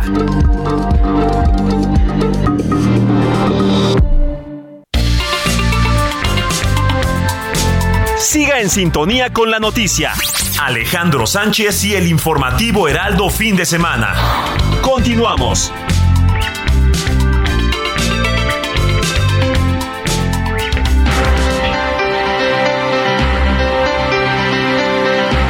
8 de la mañana con 30 minutos, hora del centro del país. Estamos platicando con el doctor Tonatiu Guillén, profesor del programa universitario de estudios del desarrollo de la UNAM y excomisionado del Instituto Nacional de Migración sobre lo que él titula Un tsunami migratorio en curso y escribe recientemente el doctor Tonatiu cómo la necesidad de emigrar o de buscar refugio en otro país es mucho muy poderoso y que pues prácticamente esta, esta situación nada lo detiene. Para miles y miles de personas la migración se ha convertido en una alternativa obligada, impuesta por circunstancias de vida que, que se combina con distintos factores. Eh, doctor, escribe eso y habla de lo económico, la inseguridad, las violencias, pero sobre todo también los gobiernos dictatoriales, que es lo que también ha agudizado que este fenómeno sea mucho más complejo. Doctor, doctor Donatio Guillén, ¿sí nos escucha? Sí, adelante, estoy, ¿me escuchan ustedes? Sí, perfecto. Gracias, Alejandro. Sí, eh, eh, es un buen punto el que subrayas porque el crecimiento del, del, del último año y medio eh, se concentró de manera muy muy clara en Cuba, Nicaragua y Venezuela. Y, estos países que, que, ya estaban con problemas serios, pues eh, eh, se complicaron todavía más y entre otras consecuencias, pues las personas salen y se ven obligadas a salir. Eh, Venezuela ya perdió un cuarto de su población, Alejandro, es una tragedia. Es, es impresionante ese, ese tema porque es algo que no habíamos visto que viniera ocurriendo en los últimos años. Esta, este fenómeno, Venezuela tiene alrededor eh, el último censo de 33 millones de su población. Un cuarto de población expulsada en los últimos años nos habla de una tragedia que están viviendo allá y en los últimos meses, semanas, me tocó hacer un recorrido en distintas en distintos puntos de la Ciudad de México y ver pulular a los venezolanos durmiendo en los parques, en los jardines, en las centrales camioneras y sobre todo en la colonia Juárez donde está donde van a pedir su visa para estar de manera temporal eso no había ocurrido. No teníamos estos números. Eh, Venezuela sí es una tragedia, lamentablemente. Eh, hasta, hasta la década pasada y poco antes era al revés. Venezuela era un gran receptor de, y solidario de, de, personas de los países sudamericanos que, que tenían que salir por razones económicas o políticas y, y se convirtió en lo contrario. Entonces, lamentablemente Venezuela pues ahora está en una crisis impresionante, pero le acompañan claramente Nicaragua, que el gobierno de pues, se ha convertido en un desastre y en una amenaza para su propio país. Y Cuba, no digamos, o sea, Cuba ahorita vive la, la salida más grande de gente de toda su historia.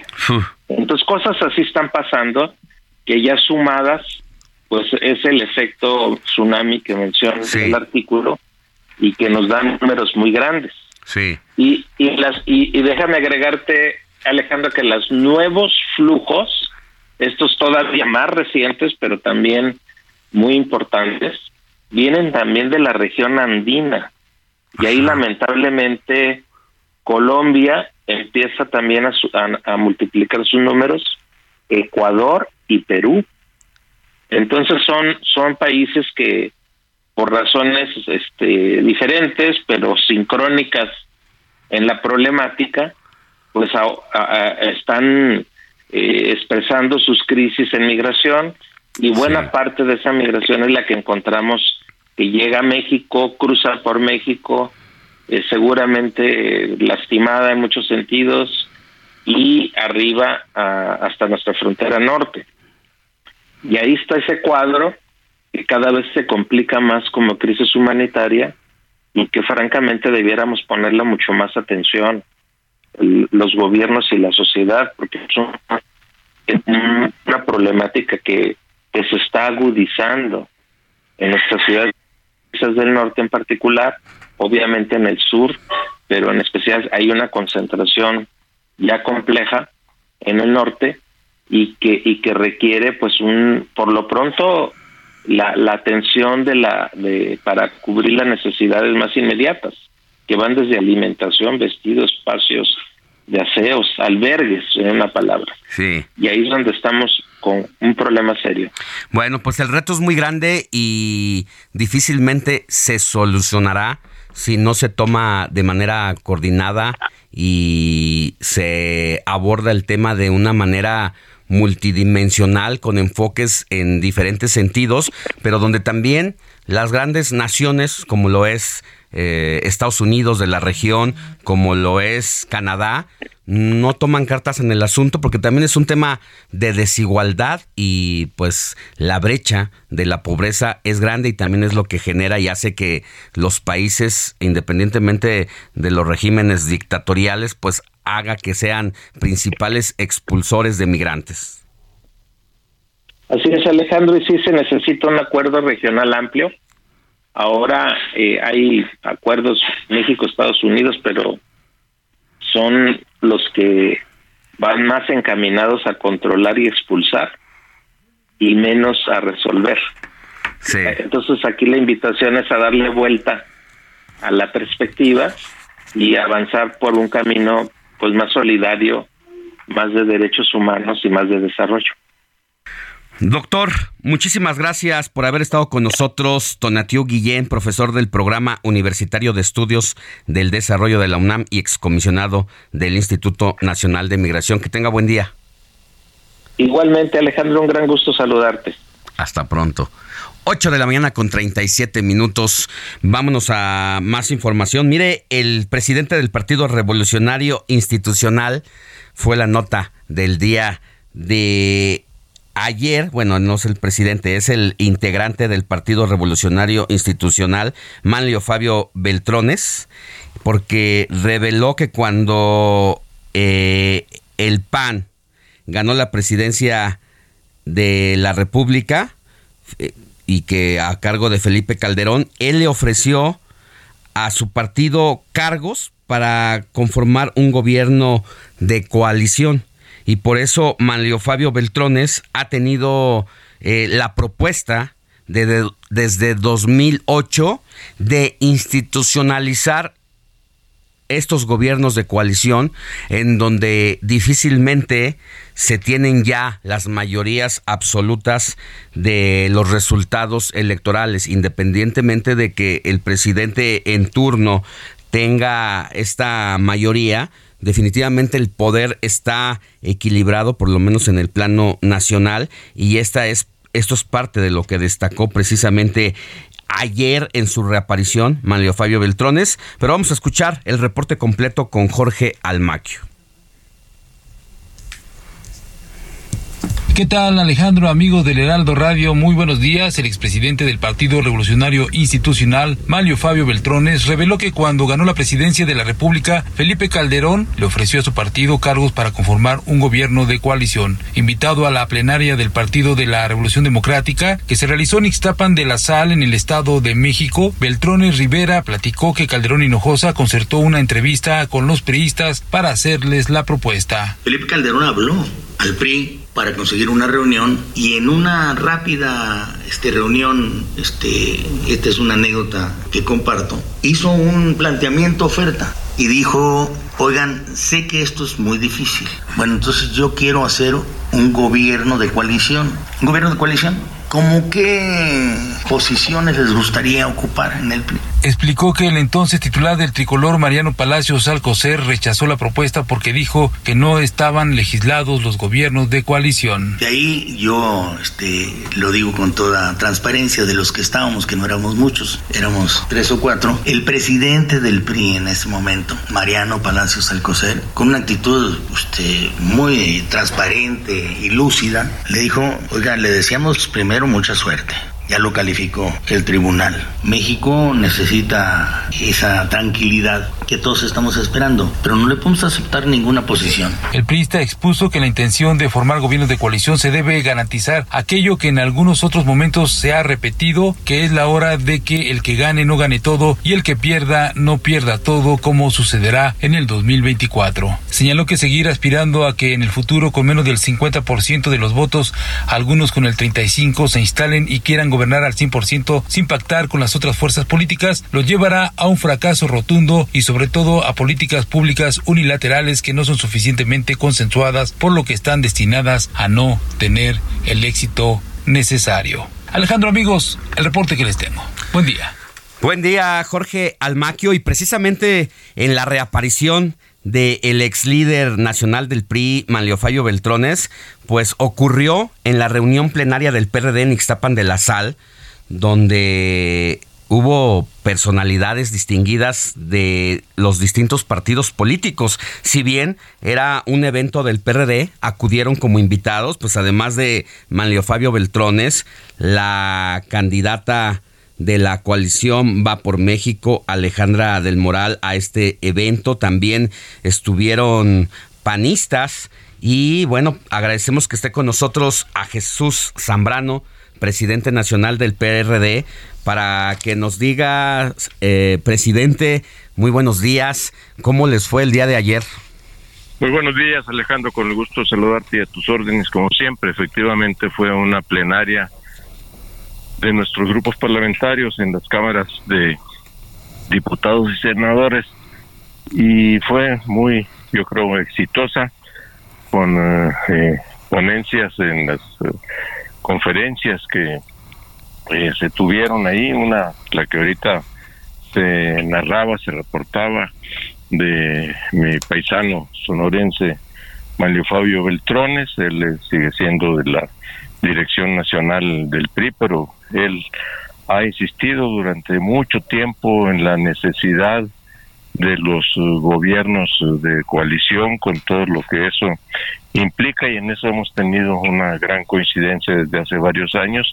Y entonces pues para escucharlo se le invitó al igual que otro conferencista que fue eh, a exponer sobre los asuntos de seguridad, un especialista del Observatorio Nacional Ciudadano, Francisco Rivas, y pues eh, ya las deliberaciones eh, de las los diputados y los senadores del PRD pues fueron muy valiosas, la presencia misma de Alejandra del Moral como la que muy seguramente será nuestra candidata de la coalición en el Estado de México para las elecciones del próximo 4 de junio, pues también le dieron un tinte político especial, importante, a la reunión. Oye, y, de, y, de, y, después de cuatro años donde, donde Manlio Fabio Beltrones se había mantenido pues agazapado en esta situación, en esta coyuntura, en este cambio de gobierno, lograste convencerlo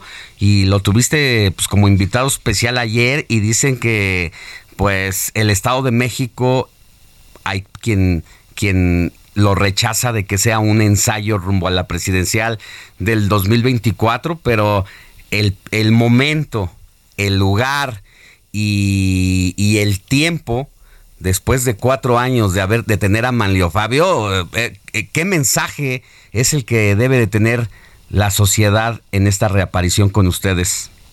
En primer lugar, desde luego que nosotros como PRD estamos dispuestos a que sumemos todas las fuerzas y esfuerzos posibles de todo mundo que comparta con los que compartamos como PRD una visión de lo que hay que hacer ahorita para evitar que el Estado de México particularmente sea un eslabón más de la trágica cadena morenista en el país y va a ser al mismo tiempo también la puerta de entrada para el 2024, la más importante. Y entonces eh, el hecho de que eh, personajes políticos eh, de mucha trayectoria como Beltrones haya estado ahí en las plenarias del PRD, sella con un acto claro ahí en la vista de todo el mundo que el PRD es un factor muy importante para la vida política del país y que vamos a jugar un papel fundamental.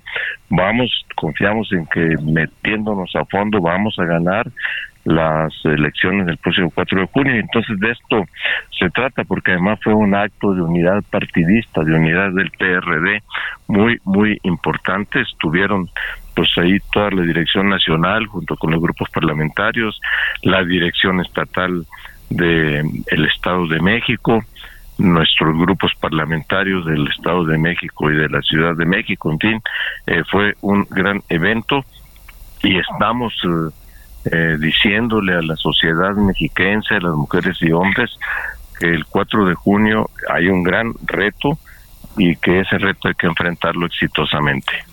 Definitivamente, Jesús Zambrano, presidente nacional del PRD, el 2024 si bien pues es el, el tema ya que ocupa prácticamente toda la agenda nacional y que la anticipación de los destapes de los presidenciables por parte del presidente de la República ha hecho que se modifique pues la manera de hacer política eh, desde hace ya algunos meses, pero no, no se puede quitar eh, el dedo del renglón al señalar lo importante que va a ser para ustedes las elecciones y los resultados de 2023, no solamente en el Estado de México, sino también en Coahuila. Efectivamente, Alejandro. Eh, y en Coahuila, pues igualmente también el PRD está siendo factor de unidad. Ahí llevamos uh, también eh, un porcentaje muy importante de conocimiento, de crecimiento mismo y va a ser la gran oportunidad para que de estas dos elecciones el PRD deje claro que aquí está presente, que vamos a salir adelante, que vamos a ser un factor muy, muy, muy importante para una gran alianza, la alianza más amplia que sea posible para el 2024. Jesús Zambrano, ¿cuál sería la autocrítica que se hacen ustedes como oposición? Porque si bien eh, todo está centrado en el presidente de la República por las circunstancias que él y el estilo de gobernar que le ha eh, caracterizado en lo que va de este sexenio. ¿Qué pasa con la oposición para quienes piensan que estos partidos tradicionales como el PRI, como el PAN y el PRD se han quedado pasmados ante la figura avasallante del presidente y que todo lo que han hecho ha sido simplemente reaccionar a lo que él ha decidido eh, imprimirle como sello. ¿Cuál es la autocrítica que harían ustedes respecto a esto que está pasando y que no haya liderazgos fuertes en este momento, con todo respeto y con todo el cariño. Eh, yo sé que ustedes tienen una muchos años en la política, pero todavía no hay una figura determinante que se diga, o por lo menos en la percepción, de que diga este esta figura, este personaje, puede ser un contrapeso importante para el candidato que decida poner Morena en el 2024? A ver, en primer lugar, Alejandro, gracias desde luego por el comentario.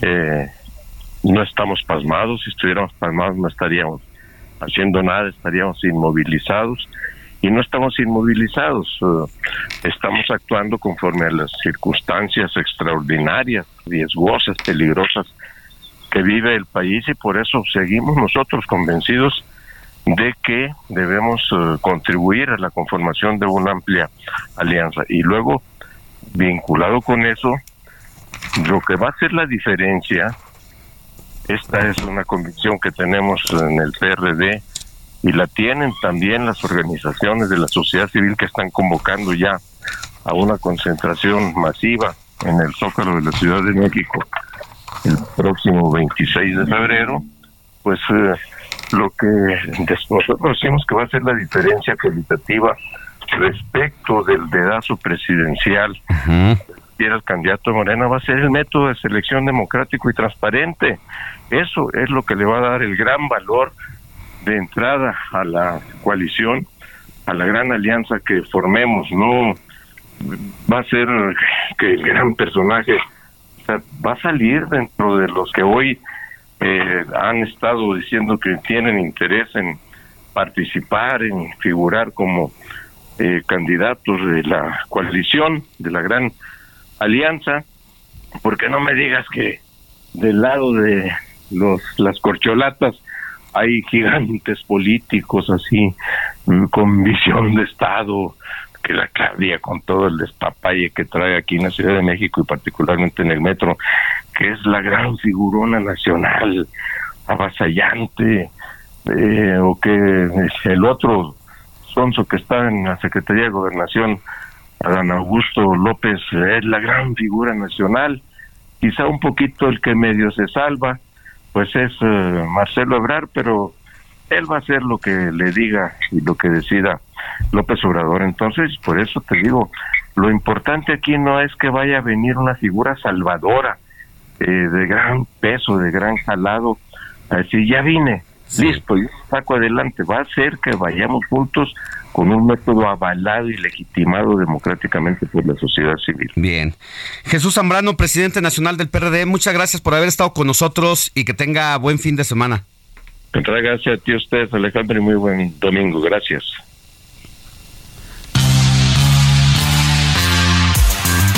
Sigue Alejandro Sánchez en Twitter, arroba Alex Sánchez MX.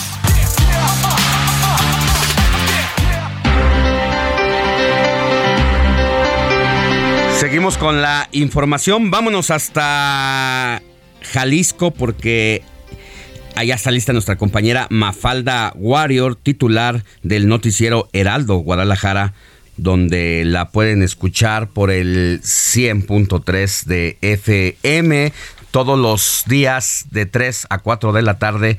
Querida Mafalda, ¿cómo te va? Nos tienes la información y la agenda de la semana. ¿Qué tal, Alex? Muy buenos días. Un gusto saludarte a ti y a todas las personas que nos están escuchando. Pues ya que estás hablando de temas político-electorales, decirles que esta semana estuvo muy movida en cuanto a las posibles alianzas que se puedan generar acá en Jalisco luego de la visita del priista Miguel Ángel Osorio Chong, quien eh, eh, pues insistió en que es importante la participación de Movimiento Ciudadano en una gran alianza para vencer a Morena.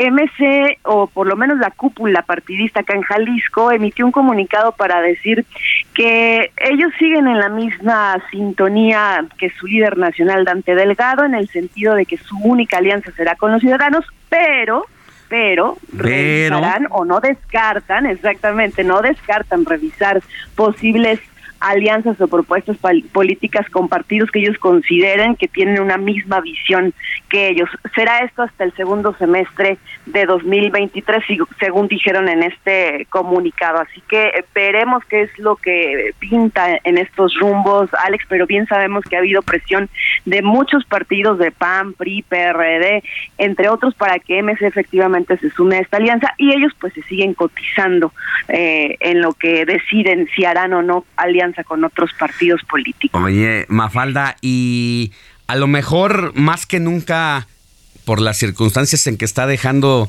el Estado, no solamente en agenda eh, de seguridad y todo, pero también en la agenda política, pues creo que la van a necesitar esa alianza, porque no le ha ido muy bien a Enrique Alfaro. Sí, cada vez más siguen bajando sus positivos acá en cuanto a la aceptación y a la calificación que tiene con las y los ciudadanos y sobre todo pues luego las decisiones que toma o los exabruptos que tiene el gobernador han ido en detrimento de su popularidad. Ayer lo observamos muy contento y muy amigo y muy eh, eh, pues con un ánimo muy distinto al que acostumbramos a verle con el titular del IMSS, de Robledo, porque inauguraron una clínica que lleva el nombre del abuelito del gobernador, imagínate nada más. Bueno, pues te mandamos un abrazo, querida Mafalda, y vamos a seguir pendientes. Claro que sí, estamos al pendiente. Un abrazo para ustedes. Buen día. Vamos a una pausa y volvemos con más información.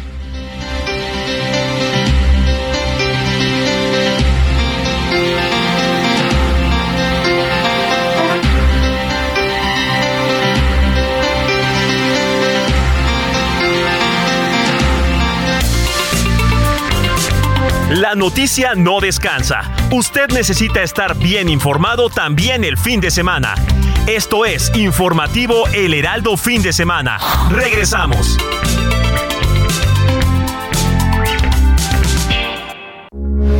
Heraldo Radio, con la H que sí suena y ahora también se escucha.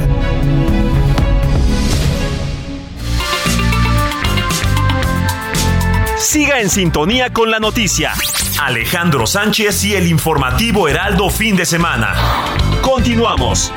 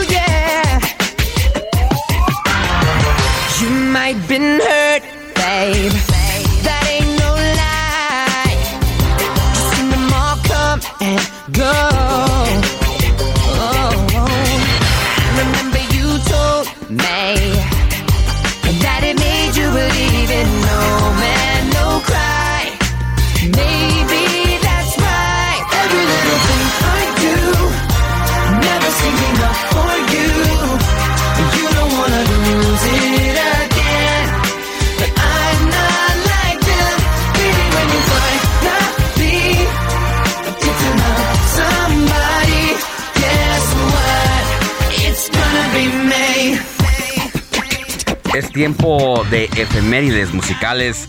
Héctor Vieira, ¿qué nos traes? Pues le dimos un cambio radical después de empezar con ya escuchamos, música español, la salsita, la música balada romántica con Edith Márquez. Pues ahora nos vamos al pop de los años 2000. Para ser exactos, ya 23 años prácticamente. ¿Y por qué? Porque el próximo martes, el 31 de enero, el cantante y actor estadounidense Justin Timberlake estará cumpliendo 42 años ya de edad. Eh, pues ya eh, bastante buena trayectoria, ya con más de 20 años de trayectoria Justin Timberlake. Y no olvidemos que él empezó con aquellas eh, boy bands que destacaron a finales de los 90 y a principios de los 2000. En este caso es NSYNC. Formó parte de esta agrupación para después dar el salto en solitario. Y lo que estamos escuchando, Alex Money, Robert, amigos del auditorio, pues es esto que se titula It's Gonna Be Mine, que forma parte del disco No String a Take It, lanzado precisamente en el año 2000. Entonces, 31 de enero, Justin Timberlake estará cumpliendo 42 años. Bueno, pues hay que, hay que recordar esos eh, momentos de los esta ¿Es tu generación? Sí, Ahí sí puedo Ahí decir que sí son de mis tiempos. Junto con microchips. Sí, ándale, la canción en qué estás tú, Ángelo, ¿te acuerdas? ¿Cómo no? ellos son ochenterísimos. Y de hecho, hace ratito que tocábamos Edith Márquez rápidamente, antes de irnos con nuestro querido eh, compañero Pastor Matías Arrazola, eh, los microchips también tuvieron una participación en Papá Soltero. Y uno de los integrantes de microchips ahora es integrante Ah, de mira. Moderato. Ah, sí, no lo, no, eso no, no lo tenía en mi radar. Se me fue ahorita el nombre del muchacho este, pero es uno de los moderatos actuales. Imagínate nada más. Bueno, gracias, Héctor Viera. Seguimos pendientes, Alex. Abrazo a todos.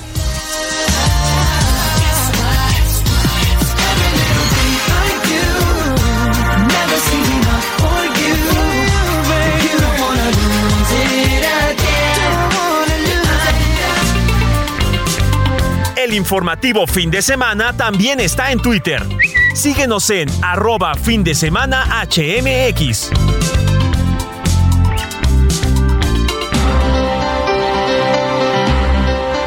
Vámonos hasta Oaxaca, donde nos sintonizan a través del 97.7 de FM, porque allá está nuestro compañero Pastor Matías Arrazola, titular del noticiero Heraldo Oaxaca, a quien usted puede escuchar todos los días de lunes a viernes en dos horarios, de 6 a 7 de la mañana y de 3 a 4 de la tarde. Y aquí en el informativo de fin de semana, Pastor Matías nos trae la agenda de la semana y lo más importante. Buenos días, querido Pastor, ¿cómo están las cosas por allá? ¿Qué tal Alejandro? Muy buenos días, amigos de El Heraldo de fin de semana. Les saludo con todo gusto desde la ciudad de Oaxaca, pues con mucha información de lo que se generó durante la semana. Déjame comentarte que desde la 65 legislatura y a petición o por la terna que envió desde el eh, Poder Ejecutivo, ya tenemos fiscal de Oaxaca. Y bueno, pues el fiscal general de Oaxaca cae en la responsabilidad de Bernardo Rodríguez Alamilla, quien además fuera el eh, comisionado de los derechos humanos de los pueblos de Oaxaca. Bueno, pues ahora es el nuevo fiscal general de Oaxaca y manos a la obra porque mucho, mucho Mm. que hacer.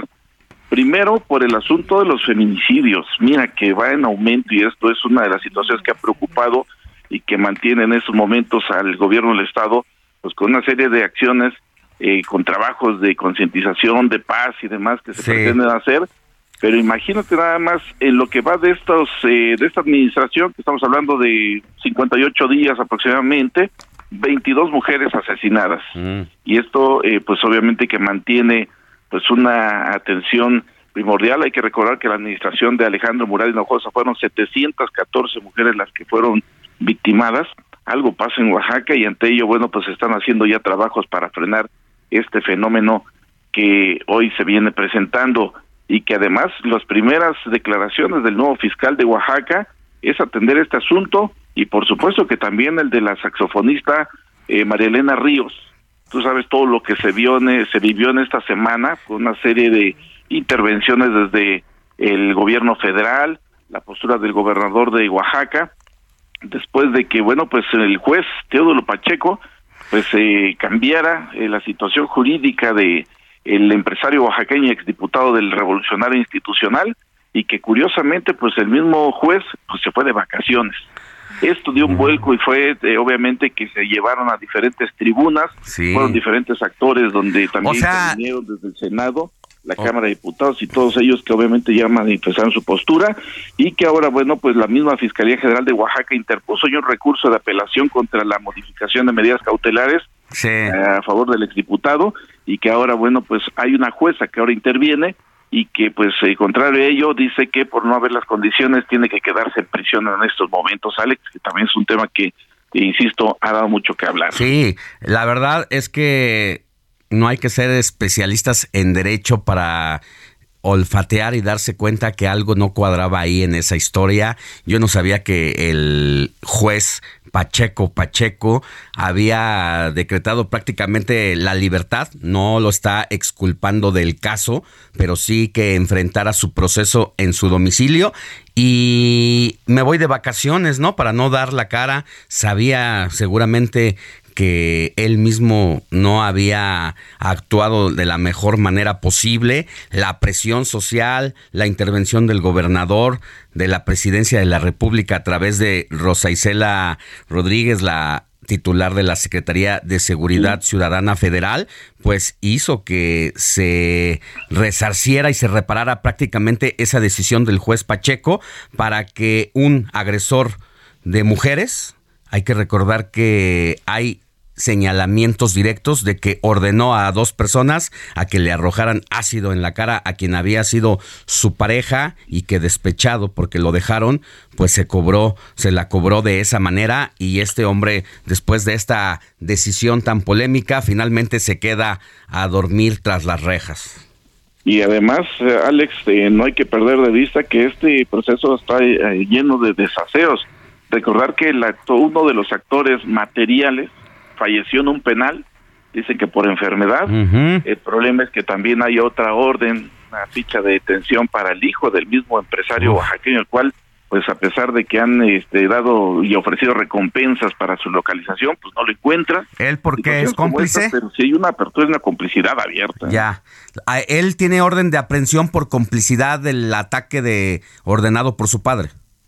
Así es, efectivamente, también lo, lo involucran dentro de los autores intelectuales, pero insistimos, hasta el momento no han dado con su paradero, ahora con este vuelco que se da al asunto, pues nuevamente, pues ahí los abogados del empresario oaxaqueño y exdiputado del PRI, pues todavía están haciendo sus esfuerzos con la intención de, evocar ese asunto, que insistimos, pues ya de todos los eh, sectores han intervenido en este asunto, el cual acusa una serie de desaseos. Muy bien. Pastor Lozano, pues te escuchamos de 6 a 7 de la mañana y de 3 a, a Pastor Matías. Eh, es que eh, tengo a tu tocayo futbolista todavía muy presente. ¿eh? Y te, escuchamos de 6 a 7 de la mañana y de 3 a 4 de la tarde, todos los días, de lunes a viernes, por el 97.7 de FM allá en Oaxaca. Efectivamente, estamos aquí siempre a la orden y pendiente de lo que suceda y atentos a lo que ustedes también instruyen. Sí, atentos porque la agenda con este nuevo nombramiento de la Fiscalía va a estar interesante y la próxima semana te tenemos aquí. Sin duda alguna, estaremos pendientes. Muy buen Abrazo.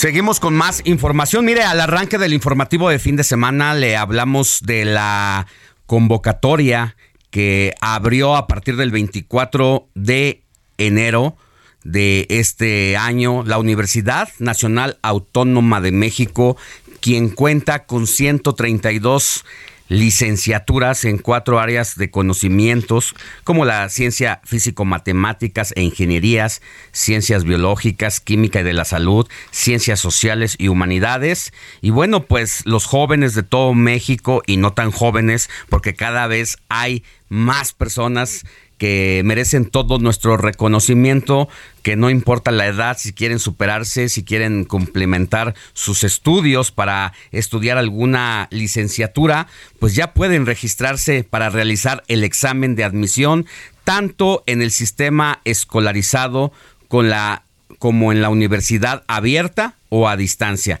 Y es que este año, tras la pandemia del coronavirus, pues el registro eh, se había hecho de manera virtual y el examen, sin embargo, pues ahora se va a realizar, sí sujeto a protocolos, pero ya irán físicamente los eh, aspirantes a una licenciatura para que pues puedan hacer ese proceso académico. También próximamente la UAM, Universidad Autónoma Metropolitana, también va a abrir su convocatoria, así como el Instituto Politécnico Nacional, y no se diga todas las universidades privadas, pero en medio de toda esa situación, ¿qué pasa con los estudiantes que aspiran a cumplimentar sus estudios con una licenciatura?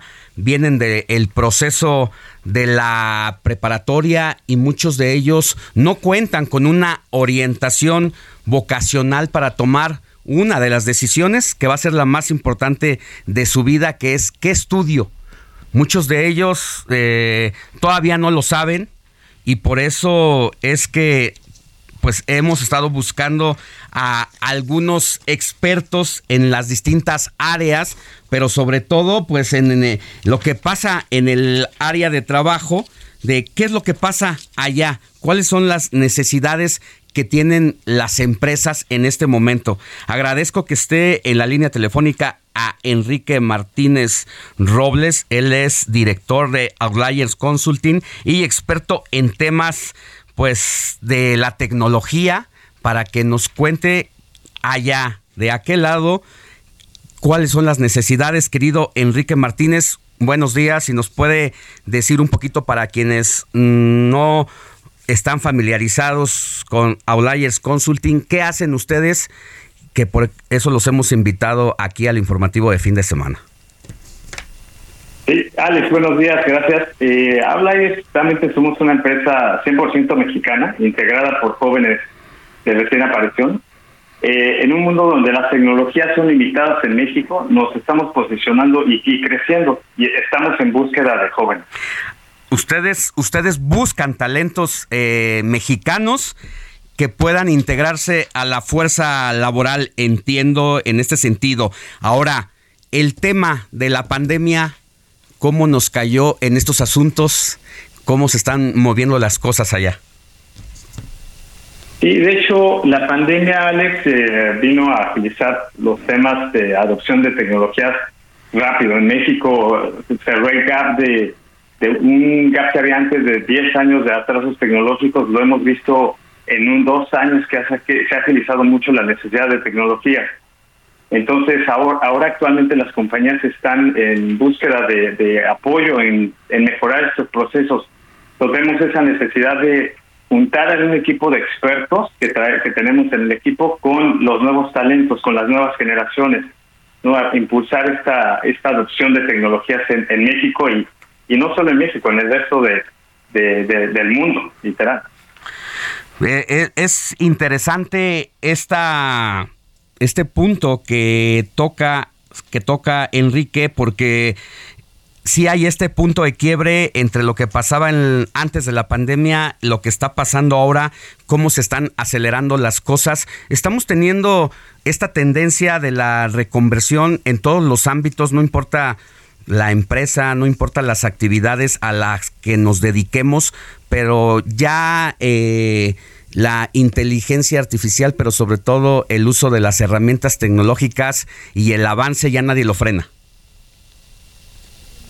Sí, correcto, correcto, eh, Alex. Eh, lo que pasa es que el, justo hablabas un poco de la convocatoria a las universidades, ¿no? Y me da gusto poder compartir desde la perspectiva de, de este lado de, las empresas lo que estamos viendo en México y cómo poder ayudar a las empresas de todas las ramas a transformarse de manera digital. Por ejemplo, que puedan aprender a, puedan vender mejor, que puedan economizar mediante la eficiencia de sus procesos internos utilizando la tecnología. ¿No? En estos momentos hemos formado 100, 100 chicos de esta nueva generación que se están consolidando. Te puedo platicar que ya hoy tenemos genios en lo que hacen, ¿no? Un año y tenemos un equipo que, que apoyado de estos expertos se ha consolidado y están realmente haciendo un cambio en empresas en México y no solo en México, en, en, toda, la, en toda Latinoamérica. A ver, entonces, ¿qué pasa, por ejemplo, con las carreras de sociología, de abogados? Eh, ¿Ya no, no sirven o hacia dónde va la situación? De hecho, esas carreras siempre van a existir, ¿no? Y inclusive hay, estudios publicados por universidades. Uno de ellos recuerdo el de la Universidad de Queensland en Australia.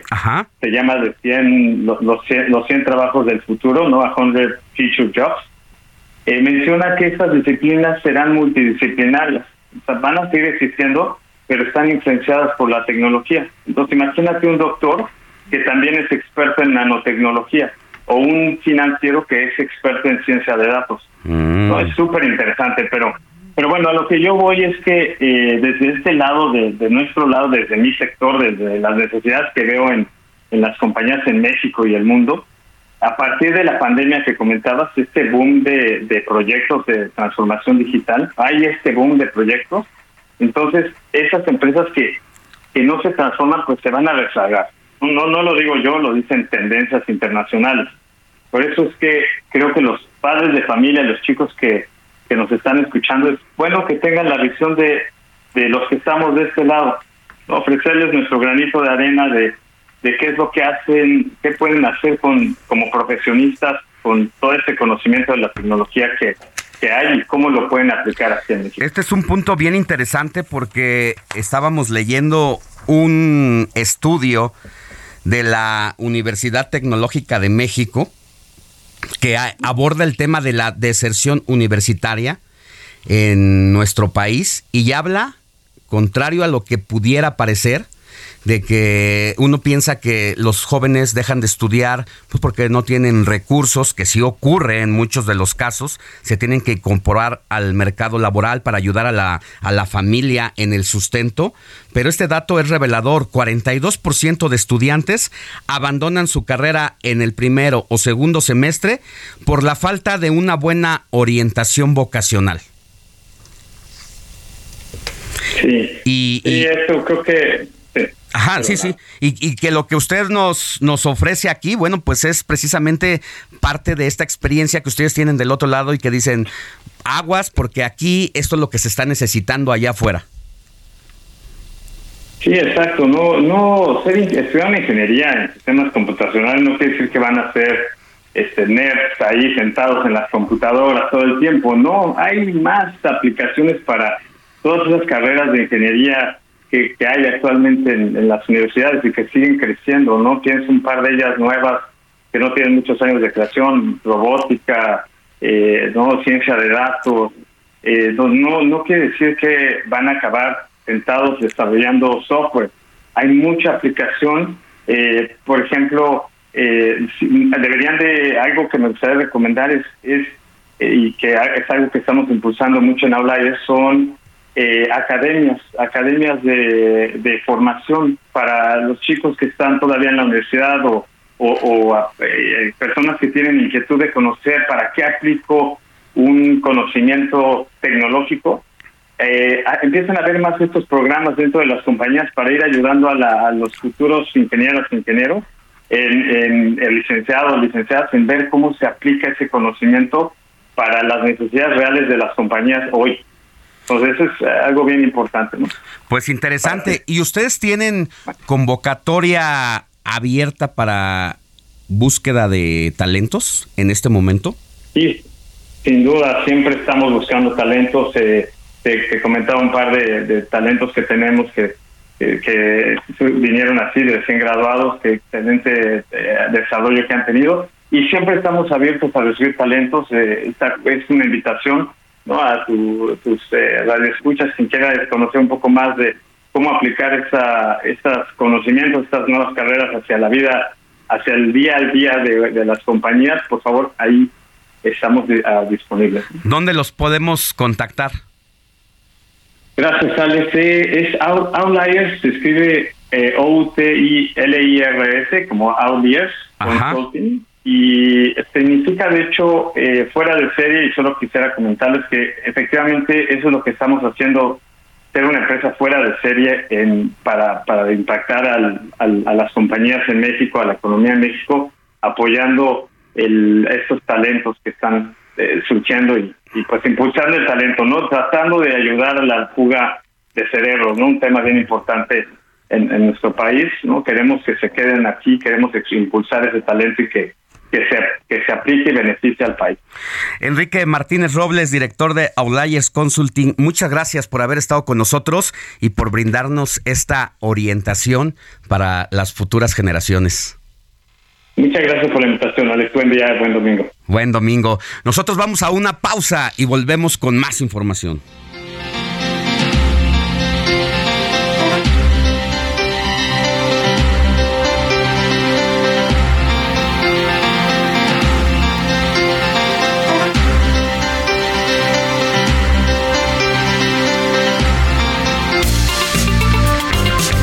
La noticia no descansa. Usted necesita estar bien informado también el fin de semana. Esto es Informativo El Heraldo Fin de Semana. Regresamos.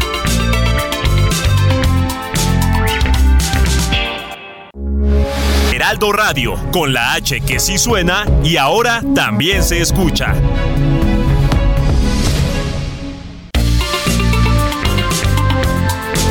Siga en sintonía con la noticia. Alejandro Sánchez y el informativo Heraldo fin de semana. Continuamos.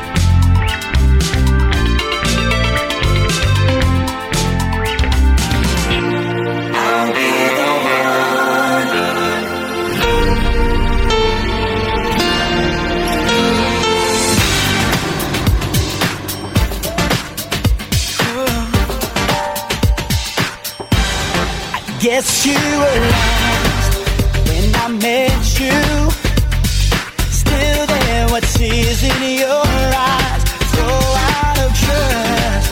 And I knew no more than mysteries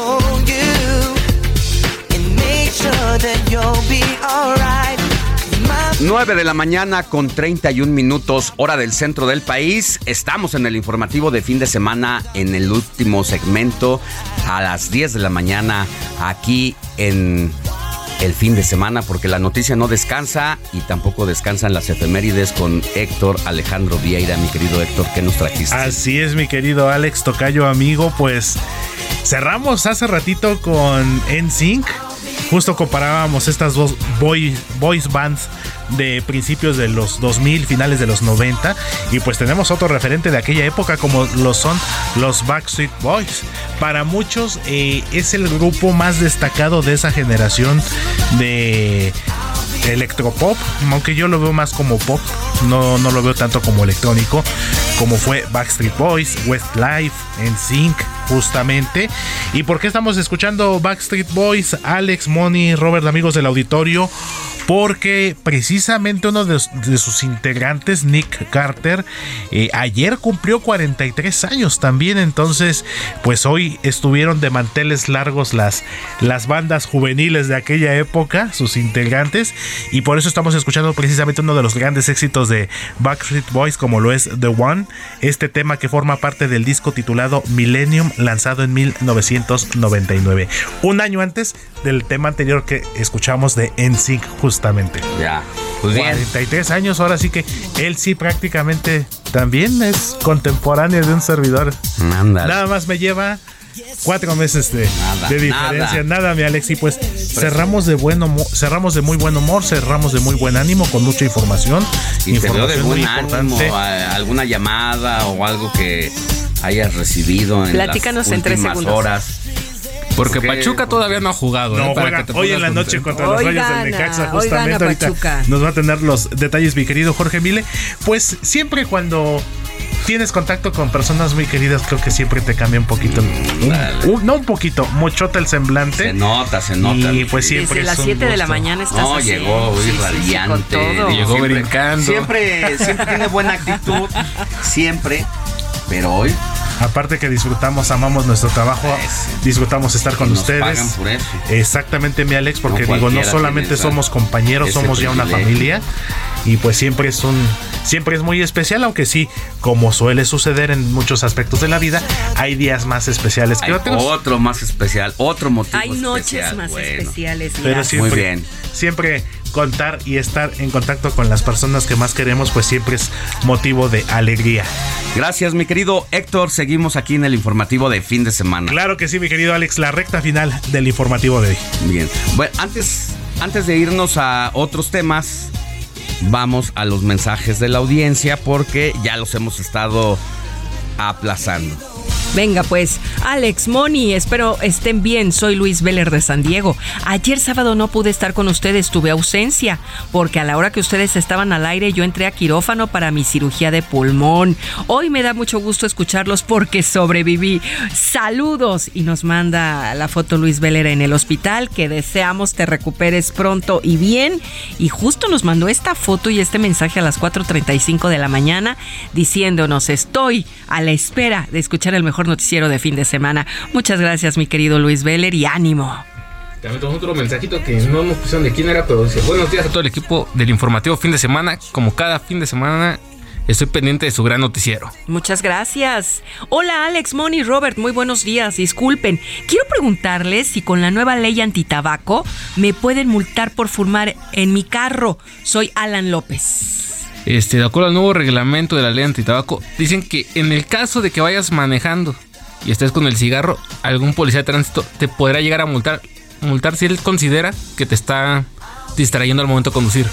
Pero si el carro está detenido o estás en el lado del pasajero, ahí sí no hay ningún problema de copiloto. Ah, Bueno, pues ahí es el criterio del policía, ¿no? Sí. Un Porque te va a decir, no, es que es que cuando usted aceleró, se echó, le echó un- una fumada a su a su Le dio el tabaco. golpe. Entonces, una situación ahí medio, Sí, medio de rara. criterio del No, es un criterio ahí, pero tendrá que ser la palabra del fumador contra el Ah, policía, caray. aunque el policía va a tener siempre Pues la sí. última palabra. Bueno, pues tenga cuidado, Alan López. Muy buenos días, Alex Moni y todo su equipo. Iba muy bien esta mañana, hasta que escuché esa risa macabra. Uy, qué mello.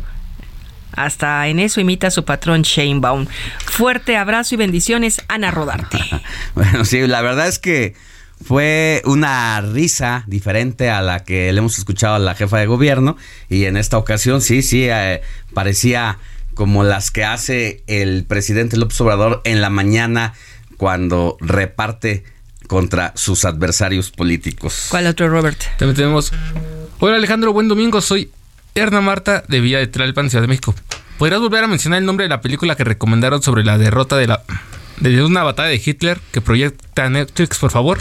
Ah, sí, la que nos dio Eduardo Marín a manera de recomendación este fin de semana y habla precisamente sobre eh, la batalla donde prácticamente comenzó a ser el acabose de Hitler, este siniestro personaje de la vida mundial.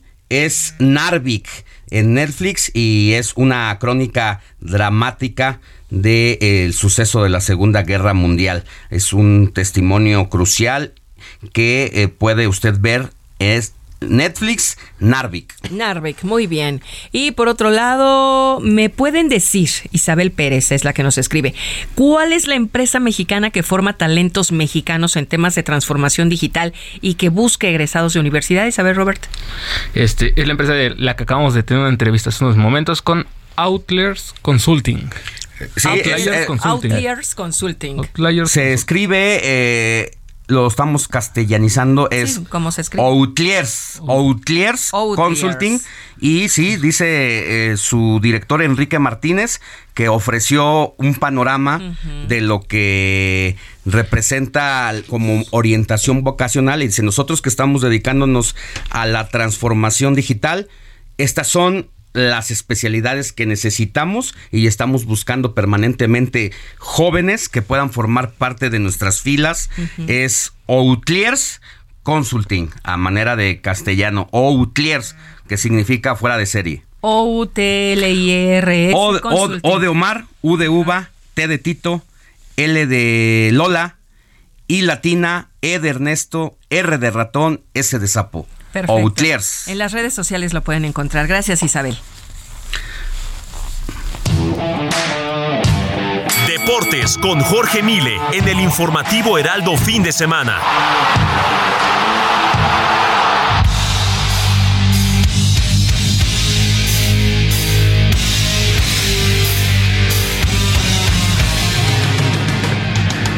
Mi querido Jorge Mile, muy buenos días. ¿Qué nos tienes de interesante hoy en la jornada deportiva? Saludos, Alex. Saludos a Oye, todos en la además de ese 6 seis goliza que, No. que- que- además de eso. ¿Te vas ¿Pasó algo más? así? ¿En serio? Óyeme. No, no, no, no, no, déjame hacer una pausa en este momento, por el amor de Dios. Oye, ¿dónde andas? ¿Dónde andas? ¿Dónde- ¿Andas en la calle? Sí, señor. Ah, ya, ya andas chambeando, como siempre. Alejandro Sánchez, tengo una pregunta que hacer. Venga. ¿Te vas a poner así, con un 6-0 del América contra el poderosísimo Mazatlán? Oye, bueno, pues están en- es el equipo de primer circuito, ¿no? Sí, sí, porque ya no, no hay descenso, porque si no, ya... Bueno, pero-. Vieras cómo anda también Héctor Alejandro Vieira ahora que andan disputándose a su director técnico. No, no cabe, ¿eh? No cabe, no cabe aquí con sus tuzos y su y su entrenador que está siendo codiciado para la selección nacional. Y yo creo que sí se va a quedar por allá, ¿eh? Pero bueno. Oye, lo de no, Novak Djokovic es de punto y aparte en el Australian Open. Es un tipo histórico en el deporte blanco. Se lleva la final de este abierto de Australia. 3-6, 6-7 y 6-7 sobre Tsitsipas, el griego, y llega a 22 títulos de Grand Slam, igualando la marca de Rafa Nadal.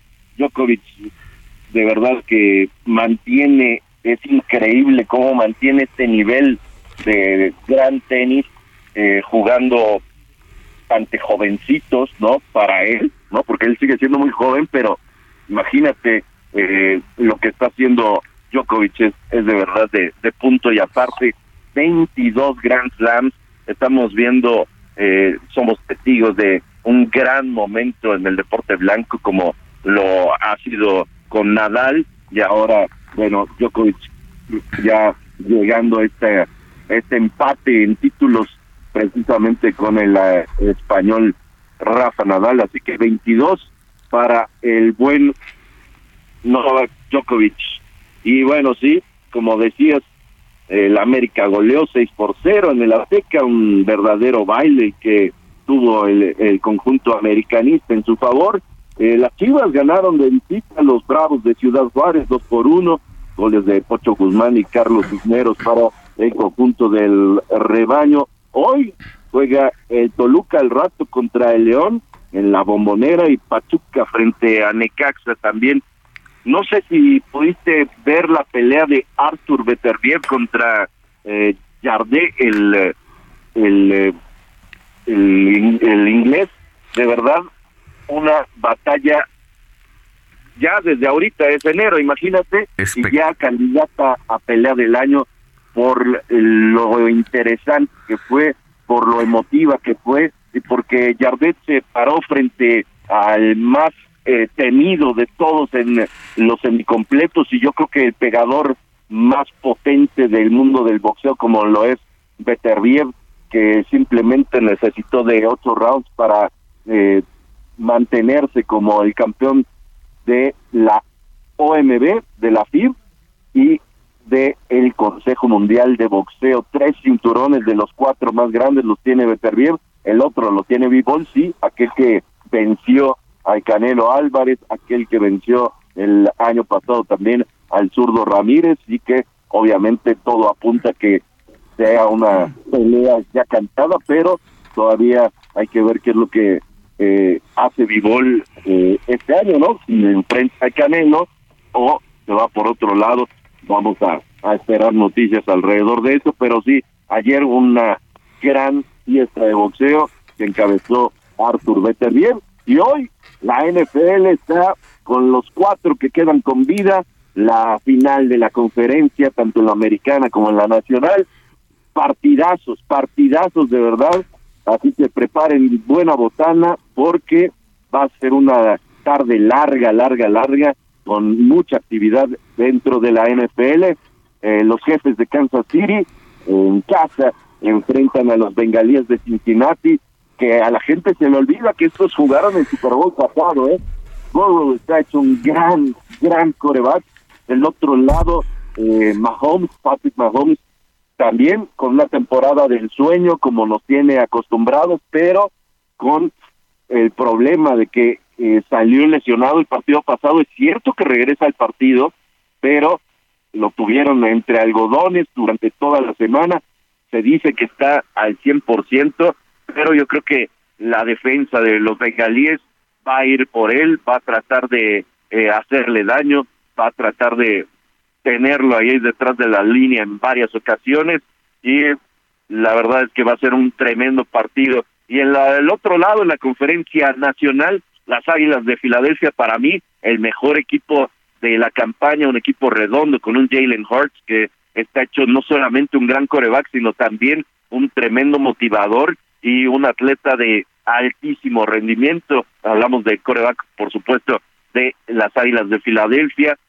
Eh, y del otro lado del balón, su defensa que mantiene todavía algunos jugadores que fueron campeones en aquel Super Bowl en el que vencieron a los Patriotas de Nueva Inglaterra con base a eso, a una gran defensa, pues hoy se van a enfrentar a la mejor defensiva, las Águilas de, la, de Filadelfia, que son la mejor ofensa, contra la mejor defensiva, que son los 49 de San Francisco, y Purdy, este coreback que fue seleccionado en el último lugar, el señor irrelevante le llaman en los Estados Unidos, al jugador que es seleccionado en última ronda, y bueno, este fue el caso de Brock Purdy, el coreback que llegó después de lesiones de los eh, corebacks de 49 de San Francisco y que como novato ha mantenido un gran nivel, pero creo que hoy le puede salir lo novato precisamente a Purdy o puede seguir escribiendo historia dentro de la NFL. Lo cierto es que hoy tendremos a los dos que van directamente al Super Bowl que se verificará en Arizona el este mes próximo mes de febrero, así que bueno, ahí está la información deportiva. Muy bien, mi querido Jorge Mile, pues nos escuchamos la próxima y pendientes, ¿no? De lo que ocurra esta semana que ya no debe de pasar de estos días el anuncio del nuevo director técnico de la selección mexicana. Sí, yo creo que habrá humo blanco por ahí del miércoles o jueves. Bien, te mando un abrazo. Un abrazote, cuídense. 9 de la mañana con 47 minutos, hora de el centro del país. Vámonos con más información. ¿Tienes eh, actualización de...? Y, mira, Alex, siguiendo con el tema deportivo, tenemos actualización del caso de Dani Alves, el cual ha dado mucho de qué hablar. Ya como lo estábamos comentando, ya lleva más de una semana en la cárcel. Y, y algo que ha pasado mucho es que ha cambiado tres veces la versión de los hechos de lo que ocurrió el, la noche del 30 de diciembre. Primero que no conocía a la chica y que no tenía idea de lo que le estaban señalando. Luego que sí la conocía. Y ya de repente cambió la versión de que la conocía, pero había pasado una situación muy diferente a la que comentaba desde la primera versión.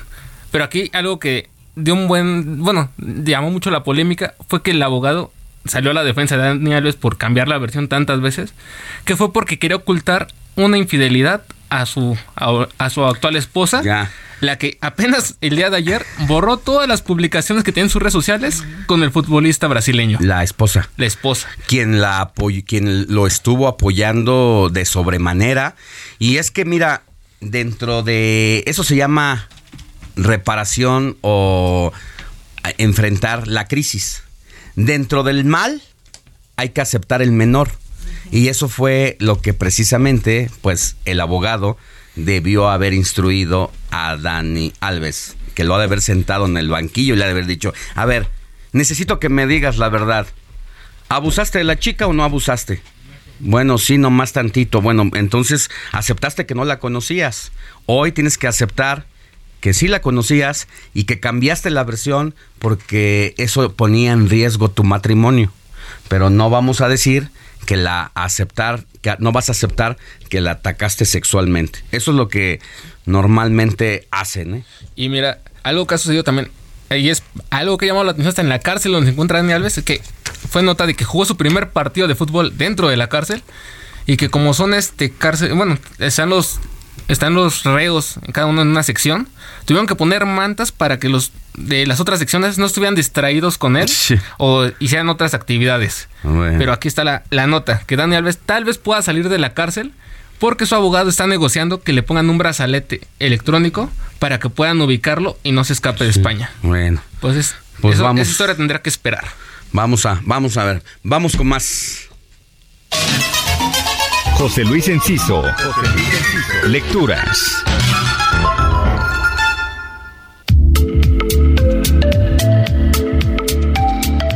Hace unos días se anunció que la editorial Sexto Piso reeditará el libro Un lugar seguro de Olivia Terova, una autora de Tlaxcala que además de escribir ensayo, escribe cuento.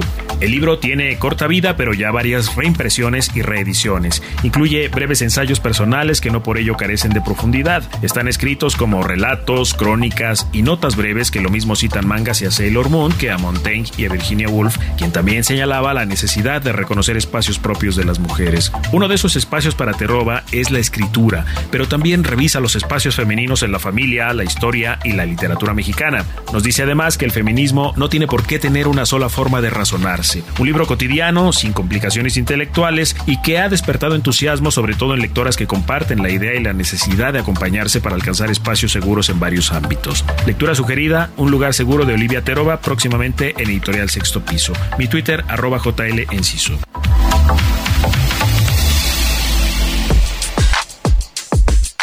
Zona Random con Diego Iván González.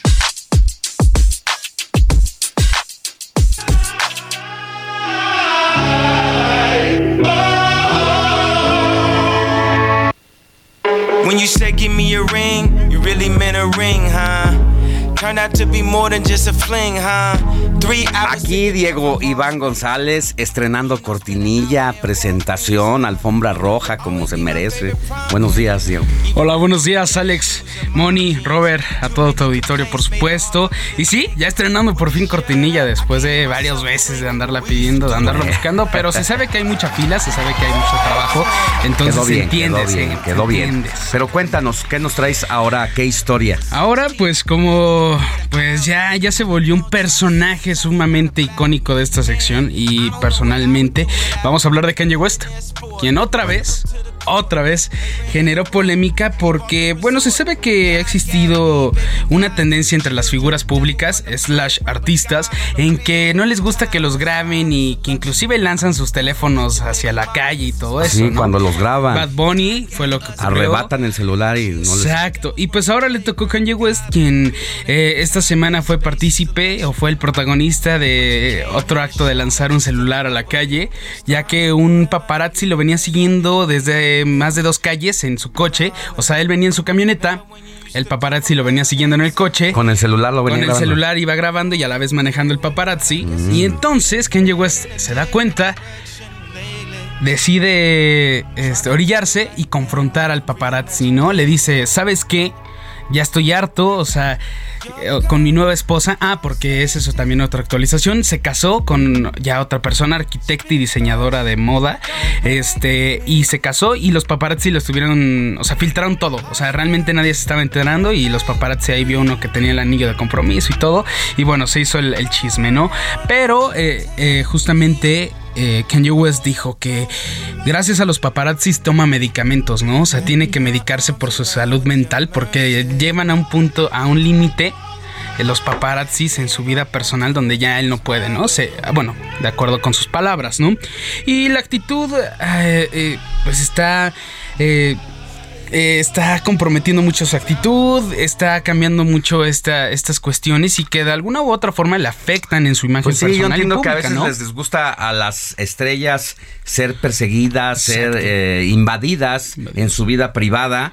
Pero bueno, es el costo de la fama también y hay que a veces aguantar vara, pero pues debe ser difícil. Y justamente, de acuerdo con TMC, que es un medio de comunicación de Estados Unidos de entretenimiento muy importante, este dice que el rapero podría eh, enfrentar consecuencias legales por agresión, tanto física, por arrebatarle el teléfono al, al paparazzi y por agredir este las pertenencias de otra persona. Y pues aquí la pregunta que les hacía y que creo que ya contestaron es que por el hecho de ser artista tiene derecho a hacer este tipo de cosas eso se lo dejo a su criterio. Exacto. entonces Bueno, pues así, así terminamos el informativo de fin de semana. Gracias, Diego Iván. Gracias, muchas gracias. Gracias, Moni. Gracias, Gracias. Robert. Gracias. Gracias a todo el equipo del informativo de fin de semana. Inicio de semana. Yo soy Alejandro Sánchez. Gracias por haberse informado con nosotros. Que tenga lindo inicio de semana. Éxito. Bye. Even when we in dad shoes and mom jeans. Too many complaints made it hard for me to think. Heraldo Media Group presentó Alejandro Sánchez y el informativo Heraldo fin de semana. La información y el entretenimiento que usted necesita para estar enterado también en su descanso. Por el Heraldo Radio, con la H que sí suena y ahora también se escucha.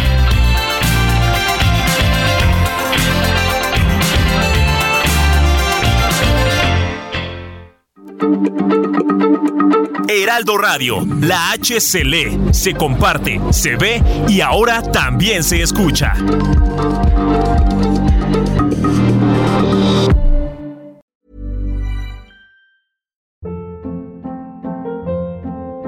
Hold up. What was that? Boring. No flavor. That was as bad as those leftovers you ate all week. Kiki Palmer here, and it's time to say hello to something fresh and guilt-free. Hello Fresh. Jazz up dinner with pecan-crusted chicken or garlic butter shrimp scampi. Now that's music to my mouth. Hello Fresh. Let's get this dinner party started. Discover all the delicious possibilities at hellofresh.com.